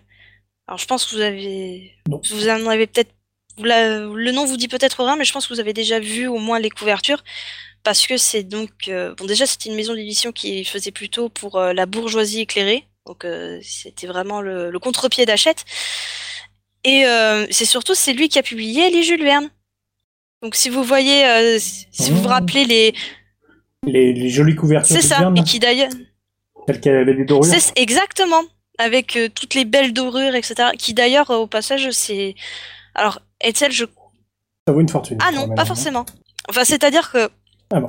Déjà, les Hetzel, je crois qu'il y en a. Je... Faudrait vérifier, mais je crois que c'est une maison d'édition qui n'existe plus. Mais c'est surtout, en fait, si vous. euh, Comment dire Dans certaines librairies, vous pouvez trouver des, des rééditions des Jules Verne, donc avec les couvertures. Soit les couvertures originales, donc, euh, les couvertures Hetzel, soit inspirées Hetzel, et c'est des très jolis, euh, des grands formats cartonnés très jolis, et vous en avez vraiment pour pas très cher. Vous en avez pour moins de 10 euros, je crois, le livre, et euh, par exemple 20 minutes sous les mers, avec un bel objet, le bel objet livre 10 euros ou moins, c'est pas mal. Donc ça va. Ça c'était vraiment le petit coup de pime. Et donc euh, Hetzel, c'est lui qui, euh, c'est cette maison d'édition qui va publier les Jules Verne, qui est vraiment l'auteur phare, mais aussi qui va ré- qui va publier les beaux livres de contes de fées, parce que les contes de fées reviennent un peu à la mode. Je croyais que c'était une maison d'édition euh, américaine. Je croyais que c'était. Joli. Non, mais c'est des trucs pour enfants, donc c'est plutôt Hetzel et Gretel. Oh Oui, ça passe aussi. J'applaudis. J'y aurais pas pensé. Mais voilà. Et donc, c'est aussi le renouveau des contes de fées et, euh, et donc euh, tout le côté euh, féerie, fanta- fantastique, tout ça, c'est euh, donc qui, qui vient plutôt du côté anglo-saxon. Donc avec Peter Pan, Alice au pays des merveilles, etc. Voilà. C'est aussi comment dire, c'est enfin pas du tout paradoxalement, c'est en fait aussi le début du marketing ciblé. Donc on commence à faire des, des, collections pour petites filles et pour petits garçons. Donc euh, vous, ima- vous, si vous voyez bien les livres de la comtesse de Ségur, ça vous donne bien ce qu'on proposait en général aux petites filles. Et- Des livres roses et des Bleu, livres je bleus. sais- Donc on peut parler de la théorie du genre Non. Bah, c'est surtout là, ce c'est- on va rentrer dans un, dans un débat assez long et déjà que le dossier, il est long. Non, non, c'est bon. Non, mais voilà, c'est vraiment le début du marketing ciblé avec la bibliothèque rose pour les petites filles. Donc, euh, c'est avec euh, des petites morales, euh, comment être une bonne, euh, une bonne fille, une bonne mère de famille, etc. Et donc, pour les garçons, c'était le dernier des Mohicans, des, des Jules Verne, etc. Donc, en gros, c'est les garçons qui vivaient les aventures, les filles, elles, elles attendaient les garçons à la maison. Voilà, génial. Eh ouais, c'était des livres de bonhomme, quoi. Il y avait et aussi à cette époque-là, il y avait euh, je il y avait aussi un- une sorte de livre qui a perduré jusqu'à jusque dans les années 30 qui était les livres des- les livres de prix, les livres d'étrennes. Donc en fait, ce sont des livres qui étaient les livres de prix, ce sont des livres offerts qui étaient au- des livres qui étaient offerts pour euh, vous savez quand on le prix d'arithmétique, le prix de grammaire, etc. Ben c'est ce qu'on Ouais. donnait euh, c'est ce qu'on offrait aux enfants. Et le livre des traînes, c'était les livres qu'on achetait aux enfants, bon, qui étaient euh, ces deux ces deux types de livres, c'était vraiment des, des, des beaux objets livres, quoi. C'est voilà. Donc les livres de prix. Oui, pardon. Et oui, il y avait des livres qu'on lisait seulement sous le pas de la porte. Ça s'appelle les, les livres de Porsche. J'imagine bien un gamin qui lit le catalogue Porsche en plus, tu sais. enfin. Et euh, donc les livres de prix, c'était en jeu- à la base c'était des livres avec une morale assez, enfin c'était très catholique à la base. Bon après ça s'est euh, laïcisé. Et les livres des traînes c'était euh, laïque et surtout le credo c'était pas de féerie. Donc il y avait euh, des livres sur Richelieu, etc. Enfin c'était très euh, roman historique, mais alors euh, euh, la féerie, conte de fées, tout ça, euh, on repassera. Et euh, le plus rigolo dans tout ça, c'est qu'en fait, c'était des livres, les livres de prix, les livres des traînes, c'était des livres qui étaient tellement beaux, etc., que les, que les parents ne laissaient absolument pas les gamins les feuilleter. Exactement. c'était, euh, ils étaient tellement beaux qu'en fait, ils servaient juste à faire joli, quoi. Comme les choses qu'on pouvait vous offrir lors de la communion, on nous disait, mais, mais voilà, c'est juste, t'y touches pas. c'est, c'est, on te l'offre, mais t'y touches pas. Enfin, voilà. Et euh, donc aussi au 19e siècle, c'était aussi le début de l'illustration pour, pour, euh, pour enfants et, dans, et des albums jeunesse. Donc l'âge d'or étant le début du 20e siècle, et il y a eu des euh, comment dire des illustrateurs renommés comme Gustave Doré. hein. Je pense que vous avez tous au moins vu une fois dans. Bah, je connais son fils Julien. J'avais lu qu'ils étaient reliés en fait pour pour l'anecdote, mais je sais Oh, pas si merde. c'est vrai donc pour ça voilà. Et donc voilà, il y a eu des euh, il y a eu des pontes comme euh, Gustave Doré ou par exemple les illustrations de Lewis Carroll qui, euh, pour Alice au pays des merveilles qui sont très connues. Et enfin voilà, c'était vraiment euh, Il dessine des salades. plutôt des rosses Lewis mais. Oh putain, je l'ai pas eu. J'avoue, ouais. C'est c'est pas mal, c'est pas mal, c'est pas mal. Et en fait, il va y avoir un déclin après dans la littérature, euh, dans la littérature jeunesse jusqu'en 1900 euh, 1914. Déjà, les livres vont devenir plus patriotes, plus laïques à cause de, euh, depuis la loi de la séparation de l'Église et de l'État, donc euh, plus du tout de morale religieuse, etc. Et c'est vraiment un déclin dans, dans les livres pour enfants. Voilà. Ensuite, dans l'entre-deux-guerres, donc là, c'est après la depuis le 19e siècle, la place de l'enfant n'a trop changé, donc je vais plus trop en reparler. non, Barberousse écrit des conneries, c'est pour ça que je rigole. Euh, donc, euh, la littérature dans l'entre-deux-guerres, il y a eu une grosse crise de l'édition jeunesse. Donc déjà, encore une fois, les livres sont très patriotes et les seules choses qui marchent, c'est les albums jeunesse et la presse enfantine qui qui, se développe pas mal. Et par exemple, euh, est-ce que vous avez déjà entendu parler des frères Offens- Offenstadt? Alors, je suis. Ah, je, ah, je suis sûr que c'est pas- du Suède. alors, je- Alors. Ils sont, ils sont d'origine allemande, même pas. Et en fait, c'est euh, les frères euh, Hofstadt. Alors, je suis désolée si j'écorche les noms, mais je sais absolument pas lire ce genre de, ce genre de nom. Alors, c'était, euh, c'est des frères qui avaient une entreprise de, d'édition et ils avaient publié des revues comme l'Intrépide, l'Illustré, les Patents. Et les Patents, c'était au début du XXe siècle, c'était eux qui avaient fait, qui avaient diffusé. Ils publiaient les pieds, les pieds qui était une, euh, voilà, une des premières bandes, dessinées qui était, euh, française. Ça, je croyais que c'était américain, mais en fait pas du tout, c'était français. Et euh, voilà, donc ça, c'est, c'est vraiment, ça commence là tout juste là. Les, c'est surtout dans les années 20-30 que la BD va vraiment, vraiment commencer à venir. Ouais, je Ouais. savais que ça allait te faire plaisir. je savais.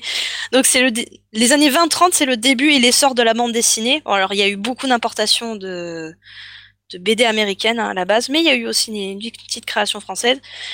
Il y a eu aussi, euh, c'est aussi la période où il y a un renouveau de l'édition euh, de la littérature enfantine, par exemple avec euh, Babar, qui a été créé en 1930, les histoires, la collection des histoires du Père Castor en 1932. Voilà, par exemple.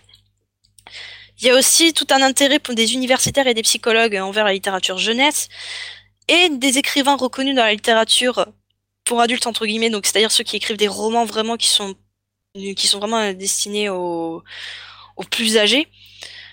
Et ils se mettent à écrire pour les enfants, comme Marcel Aimé en 1934 avec Les Contes du Chat Perché, que je vous recommande si vous n'avez pas lu, c'est super bien. J'ai beaucoup aimé moi quand je les avais lus. Enfin voilà, et enfin j'ai presque fini, vous inquiétez pas. Dans la, enfin oui je pense. Euh, et donc il y a après l'après-guerre, voilà, l'après-guerre, donc c'est, on va commencer, c'est des années, fin des années 40, début des années 50, jusque dans les années 60. Après, je m'arrête là. Donc au niveau de la littérature, donc il y a de plus en plus de place. euh, La littérature jeunesse adolescente a de plus en plus de place. Bah, maintenant, je sais pas si, enfin, si vous vous intéressez un peu dans le domaine, vous voyez qu'il y a de plus en plus de, de domaines qui sont, de genres qui sont créés, comme le young adulte, le new adulte maintenant. Donc c'est, et en plus, les tranches d'âge ne sont plus, comment dire, Le Young, en- Young adulte. euh, Young, young adolescent. En gros, le, Adolescent. En gros, le young adulte, c'est de 15 à 18 ans, vraiment pour faire, euh, pour donner un ordre d'idée, hein, parce que c'est, comment dire, les limites, elles sont, elles sont très très floues à ce niveau-là. Le new adulte, c'est de 18 à 25 ans, quelque chose comme ça. Enfin bref, et donc euh, la littérature jeunesse et adolescente a de plus en plus de place parce que dans les années 60, qu'est-ce qu'il y avait? Le baby boom. Donc forcément, ça fait un marché, euh, un marché plutôt intéressant. Dans les années 50, donc après la guerre, on accorde pas mal d'importance à la vie quotidienne et aux valeurs morales et aux valeurs morales parce qu'avec tout ce problème de enfin ce problème avec toute la propagande qu'il y a eu pendant la première mais surtout pendant la seconde guerre mondiale bon, on se dit bah la vie quotidienne c'est quelque chose qu'on peut pas euh, c'est une valeur sûre quoi. On peut pas trop détourner ça. Alors ce qui est complètement faux d'ailleurs. Mais euh, pour euh, disons que dans l'esprit des gens c'est de tout soupçon et c'est par exemple dans cette année dans ces années là qu'il y a eu la série des Martines en 1954 Bon, c'est aussi le début des grandes séries. Hein. Je, vous- bon, ça, on va passer très vite. mais Par exemple, là, avec la nouvelle Bibliothèque Rose dans les années 50-60, je ne me rappelle plus de la date, mais avec les Fantomettes, le Club des Cinq, etc. Club des 5 avec. avec Comment il s'appelle? Avec. Avec Ah. Dagobert j'ai pas trop lu le Club des Cinq, mais alors, euh, pour info, juste quand j'étais quand j'étais à l'école primaire, moi, je crois que j'ai, il me manque deux Fantomettes que je n'ai pas lus. Mais après, je les ai tous achetés. J'ai vraiment une collection de Fantomettes chez moi. Mais c'est, j'avais beaucoup aimé, moi. C'est, c'est génial, je trouve, pour les enfants. Et pour les petites filles aussi. Et donc, euh, et enfin, le dernier point, c'est surtout qu'il commence à y avoir une divergence. Ça, après, tu me diras si tu me corriges si j'ai tort, Randall, mais c'est, il commence vraiment à y avoir un- une rupture avec la, la bande dessinée européenne et la bande dessinée américaine. Et c'est, euh, et c'est là aussi qu'il y a un triomphe des journaux, donc euh, comme Tintin, Spirou, euh, où ils publient. Ouais, Il y, a- il y a toujours une différence entre les Américains et les Français. Ouais, mais on importe beaucoup moins, du coup. On importe beaucoup moins de BD américaines. On importe, ouais, on importe beaucoup moins et le, le virage vers la BD plus adulte se fera beaucoup plus tard en, Ouais. en Europe. Mais même, je pense qu'aussi à cette époque-là, c'est. Enfin.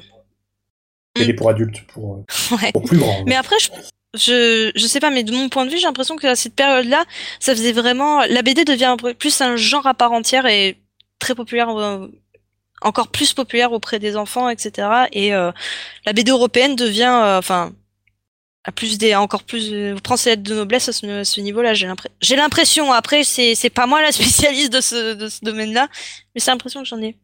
Peut-être, je pourrais pas te dire. Voilà. Et aussi, enfin, pour les albums euh, jeunesse, c'est aussi à ce moment-là, dans les années euh, 60-70, que vraiment euh, les illustrations dans les albums pour enfants est un élément, devient un élément à part entière de l'album. Il ne vient pas, ne- n'est pas juste, euh, comment dire, quelque chose qui accompagne le texte. C'est vraiment un élément à part entière et des fois, l'illustration dit beaucoup plus de choses que, que le texte, par exemple. Et là aussi, c'est l'album jeunesse devient, euh, enfin l'album pour enfants devient quelque chose de très, euh, de, devient un genre aussi à part entière et qui, voilà, on ne peut plus fort, on comment dire, on ne dissocie plus forcément le texte de l'image. Et euh, et ben voilà, c'est pas, c'était un assez long dossier, mais bon, c'est la littérature jeunesse, c'est quelque chose que j'aime bien. Et c'est un domaine que j'aime bien, donc euh, voilà, voilà. Je suis assez étonné que t'aies pas parlé de Mein Kampf, parce que ça a eu un, gros impact sur les jeunesses. jeunesse, Ah bah j'ai. Ouais, sur la jeunesse d'Hitler et d'aujourd'hui, ouais. Oh. Ah si, si, si, si, si, si. Ça, je- j'aime beaucoup le jeu de mots. Mais après, ouais, je suis pas d'accord. Elle est J'y avais super pas bonne pensé, cliente, j'y quand avais même. pas du tout pensé. C'est pour ça. Bah, super bonne cliente et super bon dossier. Merci, Merci. Musica, euh, ouais, qui Ah nous a éclairé sur euh, l'histoire de la littérature jeunesse Ouais, Avec Dagobert Dagobert. avec Dagobert. Prêt. C'est vrai. Et on va pouvoir par- on va pouvoir enchaîner avec euh, un nouvel épisode de la Toge interdite présenté par Randall Flag. Randall Flag, tu es prêt? Euh, moyen, mais bon. Ouais. Peut-on peut-on être prêt hein, pour ce genre de choses déjà? Voilà, Euh, c'est voilà, possible d'être prêt pour ce genre de truc? Je ne suis pas sûr. Donc attention, jingle. Toge interdite, toge interdite, toge interdite. Toucou toucou toge interdite, toge interdite, toge interdite.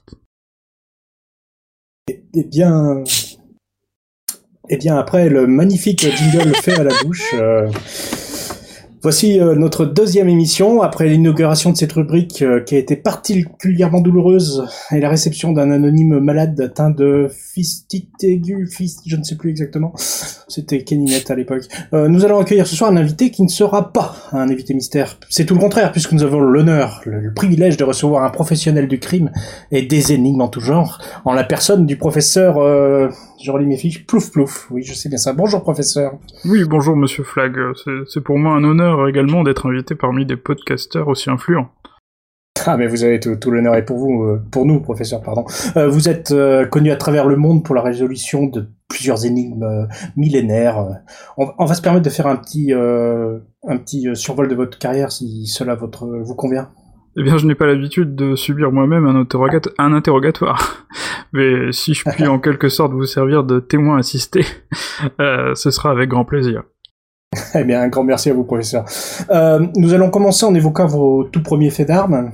C'est pas moi, je l'ai pas tué. Ah, vous, professeur, ouais, calmez-vous, euh, enfin, c'est- calmez-vous. Désolé, je crois que je supporte très mal les interrogatoires en fait, mais euh, allez-y, monsieur Flag, je vais essayer de rester fort. Ouais, ok, bon, professeur, je disais, je, je dis- je disais en utilisant l'expression imagée, nous allons commencer avec vos premiers faits d'armes, je voulais dire vos premiers exploits, si vous préférez. J'en déduis que vous allez me parler de ce qu'on appelait autrefois le triangle des Bermudes. Voilà, c'est ça, expliquez-nous. Eh bien, très simplement, j'avais entendu parler de cette zone pleine de mystères, euh, un périmètre dans lequel se seraient évanouis de nombreux avions et bateaux. J'étais jeune, fougueux et naïf, et je m'étais mis en tête d'aller moi-même explorer ces terres d'eau en avion, euh, à la recherche d'indices. Ah, intéressant, et vous avez trouvé quelque chose? En fait, non, euh, après plus de 500 heures de vol, toujours rien. Je dois dire que j'étais vraiment désemparé, et vous savez, dans la vie, je crois au destin. Et juste au-dessus, juste au moment où le doute commençait à, m'envahir, et que j'envisageais le retour à la base, c'est là que je l'ai vu. que, que vous avez vu quoi, professeur? Eh bien, euh, au loin, euh, envahi par les algues, j'ai vu se dessiner une ombre. C'était un radeau, une embarcation de fortune sur laquelle il me semblait distinguer une forme. Une forme? C'est un truc de fou, professeur Plouflouf. Nous sommes complètement hypés totalement. Qu'est-ce que, dites-nous, qu'est-ce que c'était? Eh bien, rien d'humain, mais il s'agissait en fait euh, d'un sèche-cheveux euh, rose. Je venais de mettre Ah. à jour les vestiges d'un bateau salon de coiffure qui avait sombré. Ouais, je voudrais pas euh, couper les cheveux en quatre, comme on dit, mais ça me semble pas vraiment être la découverte du siècle. Je, je me trompe? Vous vous trompez, monsieur Flag, puisque euh, il se trouve que j'ai fait cette découverte en dehors du triangle de Bermude. Vous, vous comprenez ce que ça implique? Ah bah là, là, non, pas vraiment, non. Eh bien, j'avais vaincu à 27 ans le mystère du triangle des Bermudes. Bon, par contre, le mystère du carré des Bermudes lui a maintenant succédé. Ah ouais, je vois. Bah, D'ailleurs, du coup, c'était un, carré plongeant, euh, vu qu'il y avait des coiffeurs, tout ça, non? Enchaînant. Ok. Euh, bon, euh, oui, euh, très honnêtement, il faut donner sa juste part à la controverse. Vos méthodes divisent un peu. On vous prend soit pour un génie, soit pour un charlatan? Bah, tout d'abord, Charles n'a pas attendu tant que ça. Ensuite, il faut bien comprendre que mes méthodes ont permis d'élucider les mystères exactement une fois sur deux. Ah ouais, une fois sur deux, vous trouvez que c'est un ratio acceptable? Bien, je crois que vos auditeurs seraient déjà très heureux s'ils pouvaient rire à au moins une blague sur deux dans vos émissions. Et ouais, c'est pas faux, surtout si c'est des choses écrites par Matt, c'est pas faux. Mais euh, en, enfin, quand même, euh, dans l'affaire euh, qui qui vous a valu votre surnom, professeur, vous n'allez pas dire que c'est une façon sérieuse de traiter une affaire, quand même. Eh bien, je trouve que c'est une façon extrêmement déplacée de traiter un invité de la sorte, surtout dans une affaire que j'ai résolue, encore une fois, avec brio. Mon idée était simple, j'ai réuni tous les suspects de ce crime atroce dans une petite pièce, je leur ai dit que le brigadier chef et moi partagions un serveur Minecraft, et qu'il serait très facile pour moi de faire porter le chapeau à n'importe lequel d'entre eux. J'ai vu dans leurs yeux qu'ils ne me croyaient pas, et puis ils ont commencé à m'entendre marmonner doucement. Pic, Nick, douille, c'est toi, l'andouille dans un plat Oh mon de... dieu, quelle tension, on se croirait dans un Tarantino Eh ben, vous ne croyez pas si bien dire. À peine avais-je eu le temps de dire nouille que le coupable craquait et avouait son forfait. Alors là, bravo, professeur. Qu'est-ce que vous pouvez nous dire, alors, sur le mystère de la chambre jaune, par exemple? Ben oui, j'avais repeint la chambre en bleu. C'est malin, non? Ouais, pff, enfin, vous savez, moi, les couleurs, c'est pas trop mon truc, mais bon. Euh, au fait, votre femme a pris contact avec nous lors de la préparation de l'émission.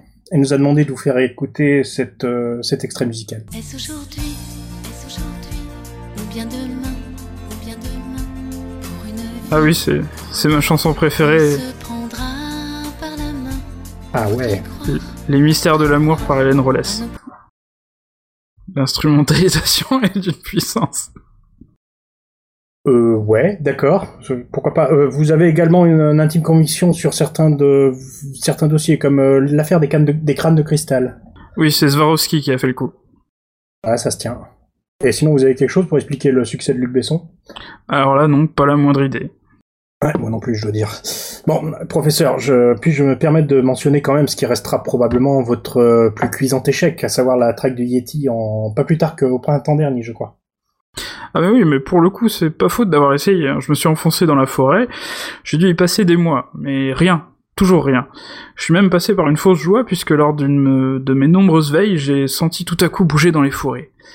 Je me suis approché doucement, et j'en ai vu sortir un être hirsute.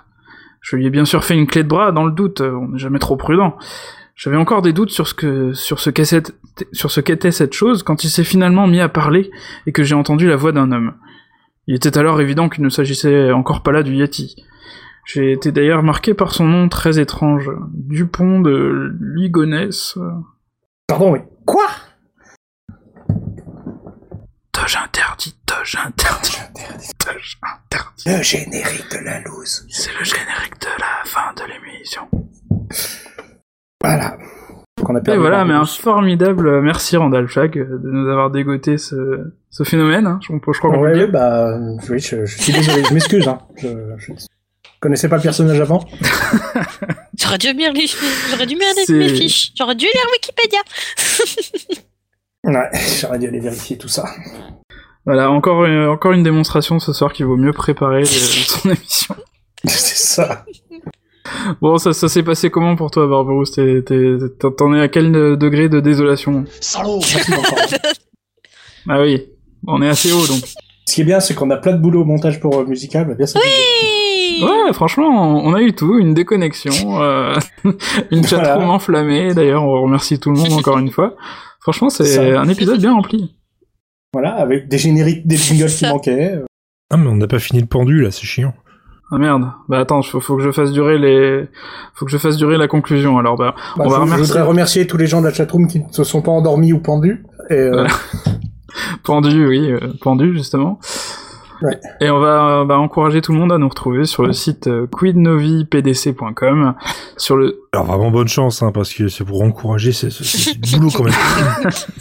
ou sinon, Attends, euh, si vous voulez nous le- insulter, c'est sur @quidnovipdc sur Twitter. et musical le Facebook? https deux points, euh, www.facebook.com slash queennovipodcast. Ah ouais, carrément quoi. Et évidemment, mettez-nous 5 étoiles sur. Euh, Alors le là, par contre, vu le lien, mais c'est même pas en rêve que je te dis le lien. hein, Non non, mais je te le demande pas, t'inquiète. hein. Il va encore sur iTunes. Bah moi j'y suis sur iTunes. Ah ouais. J'ai installé Miro et ça a planté, j'ai jamais réussi à le réinstaller et je suis sur Commentaire de Titours con- concernant notre toge interdite. Finalement, le dossier de Musica était super bien. C'est. euh, attends, attends, attends, Je attends, suis je assez suis pas sûre Je sais pas, je sais je pas, suis je pas te sûre de laisse. la comparaison là. Je sais pas si je dois être flatté ou pas. Ah, après, toi, t'es dans le truc, Randall Flag, donc c'est pas évident de- de- d'avoir un avis objectif, mais moi, franchement, je peux dire qu'effectivement, c'était c'était pas mal le dossier de musique par rapport à... Oui, c'est ça. Voilà, bah écoutez, euh, on va se retrouver au prochain épisode, euh, qui devrait être programmé assez rapidement, euh, parce que j'ai déjà un dossier de prêt pour le prochain. Euh, Impeccable.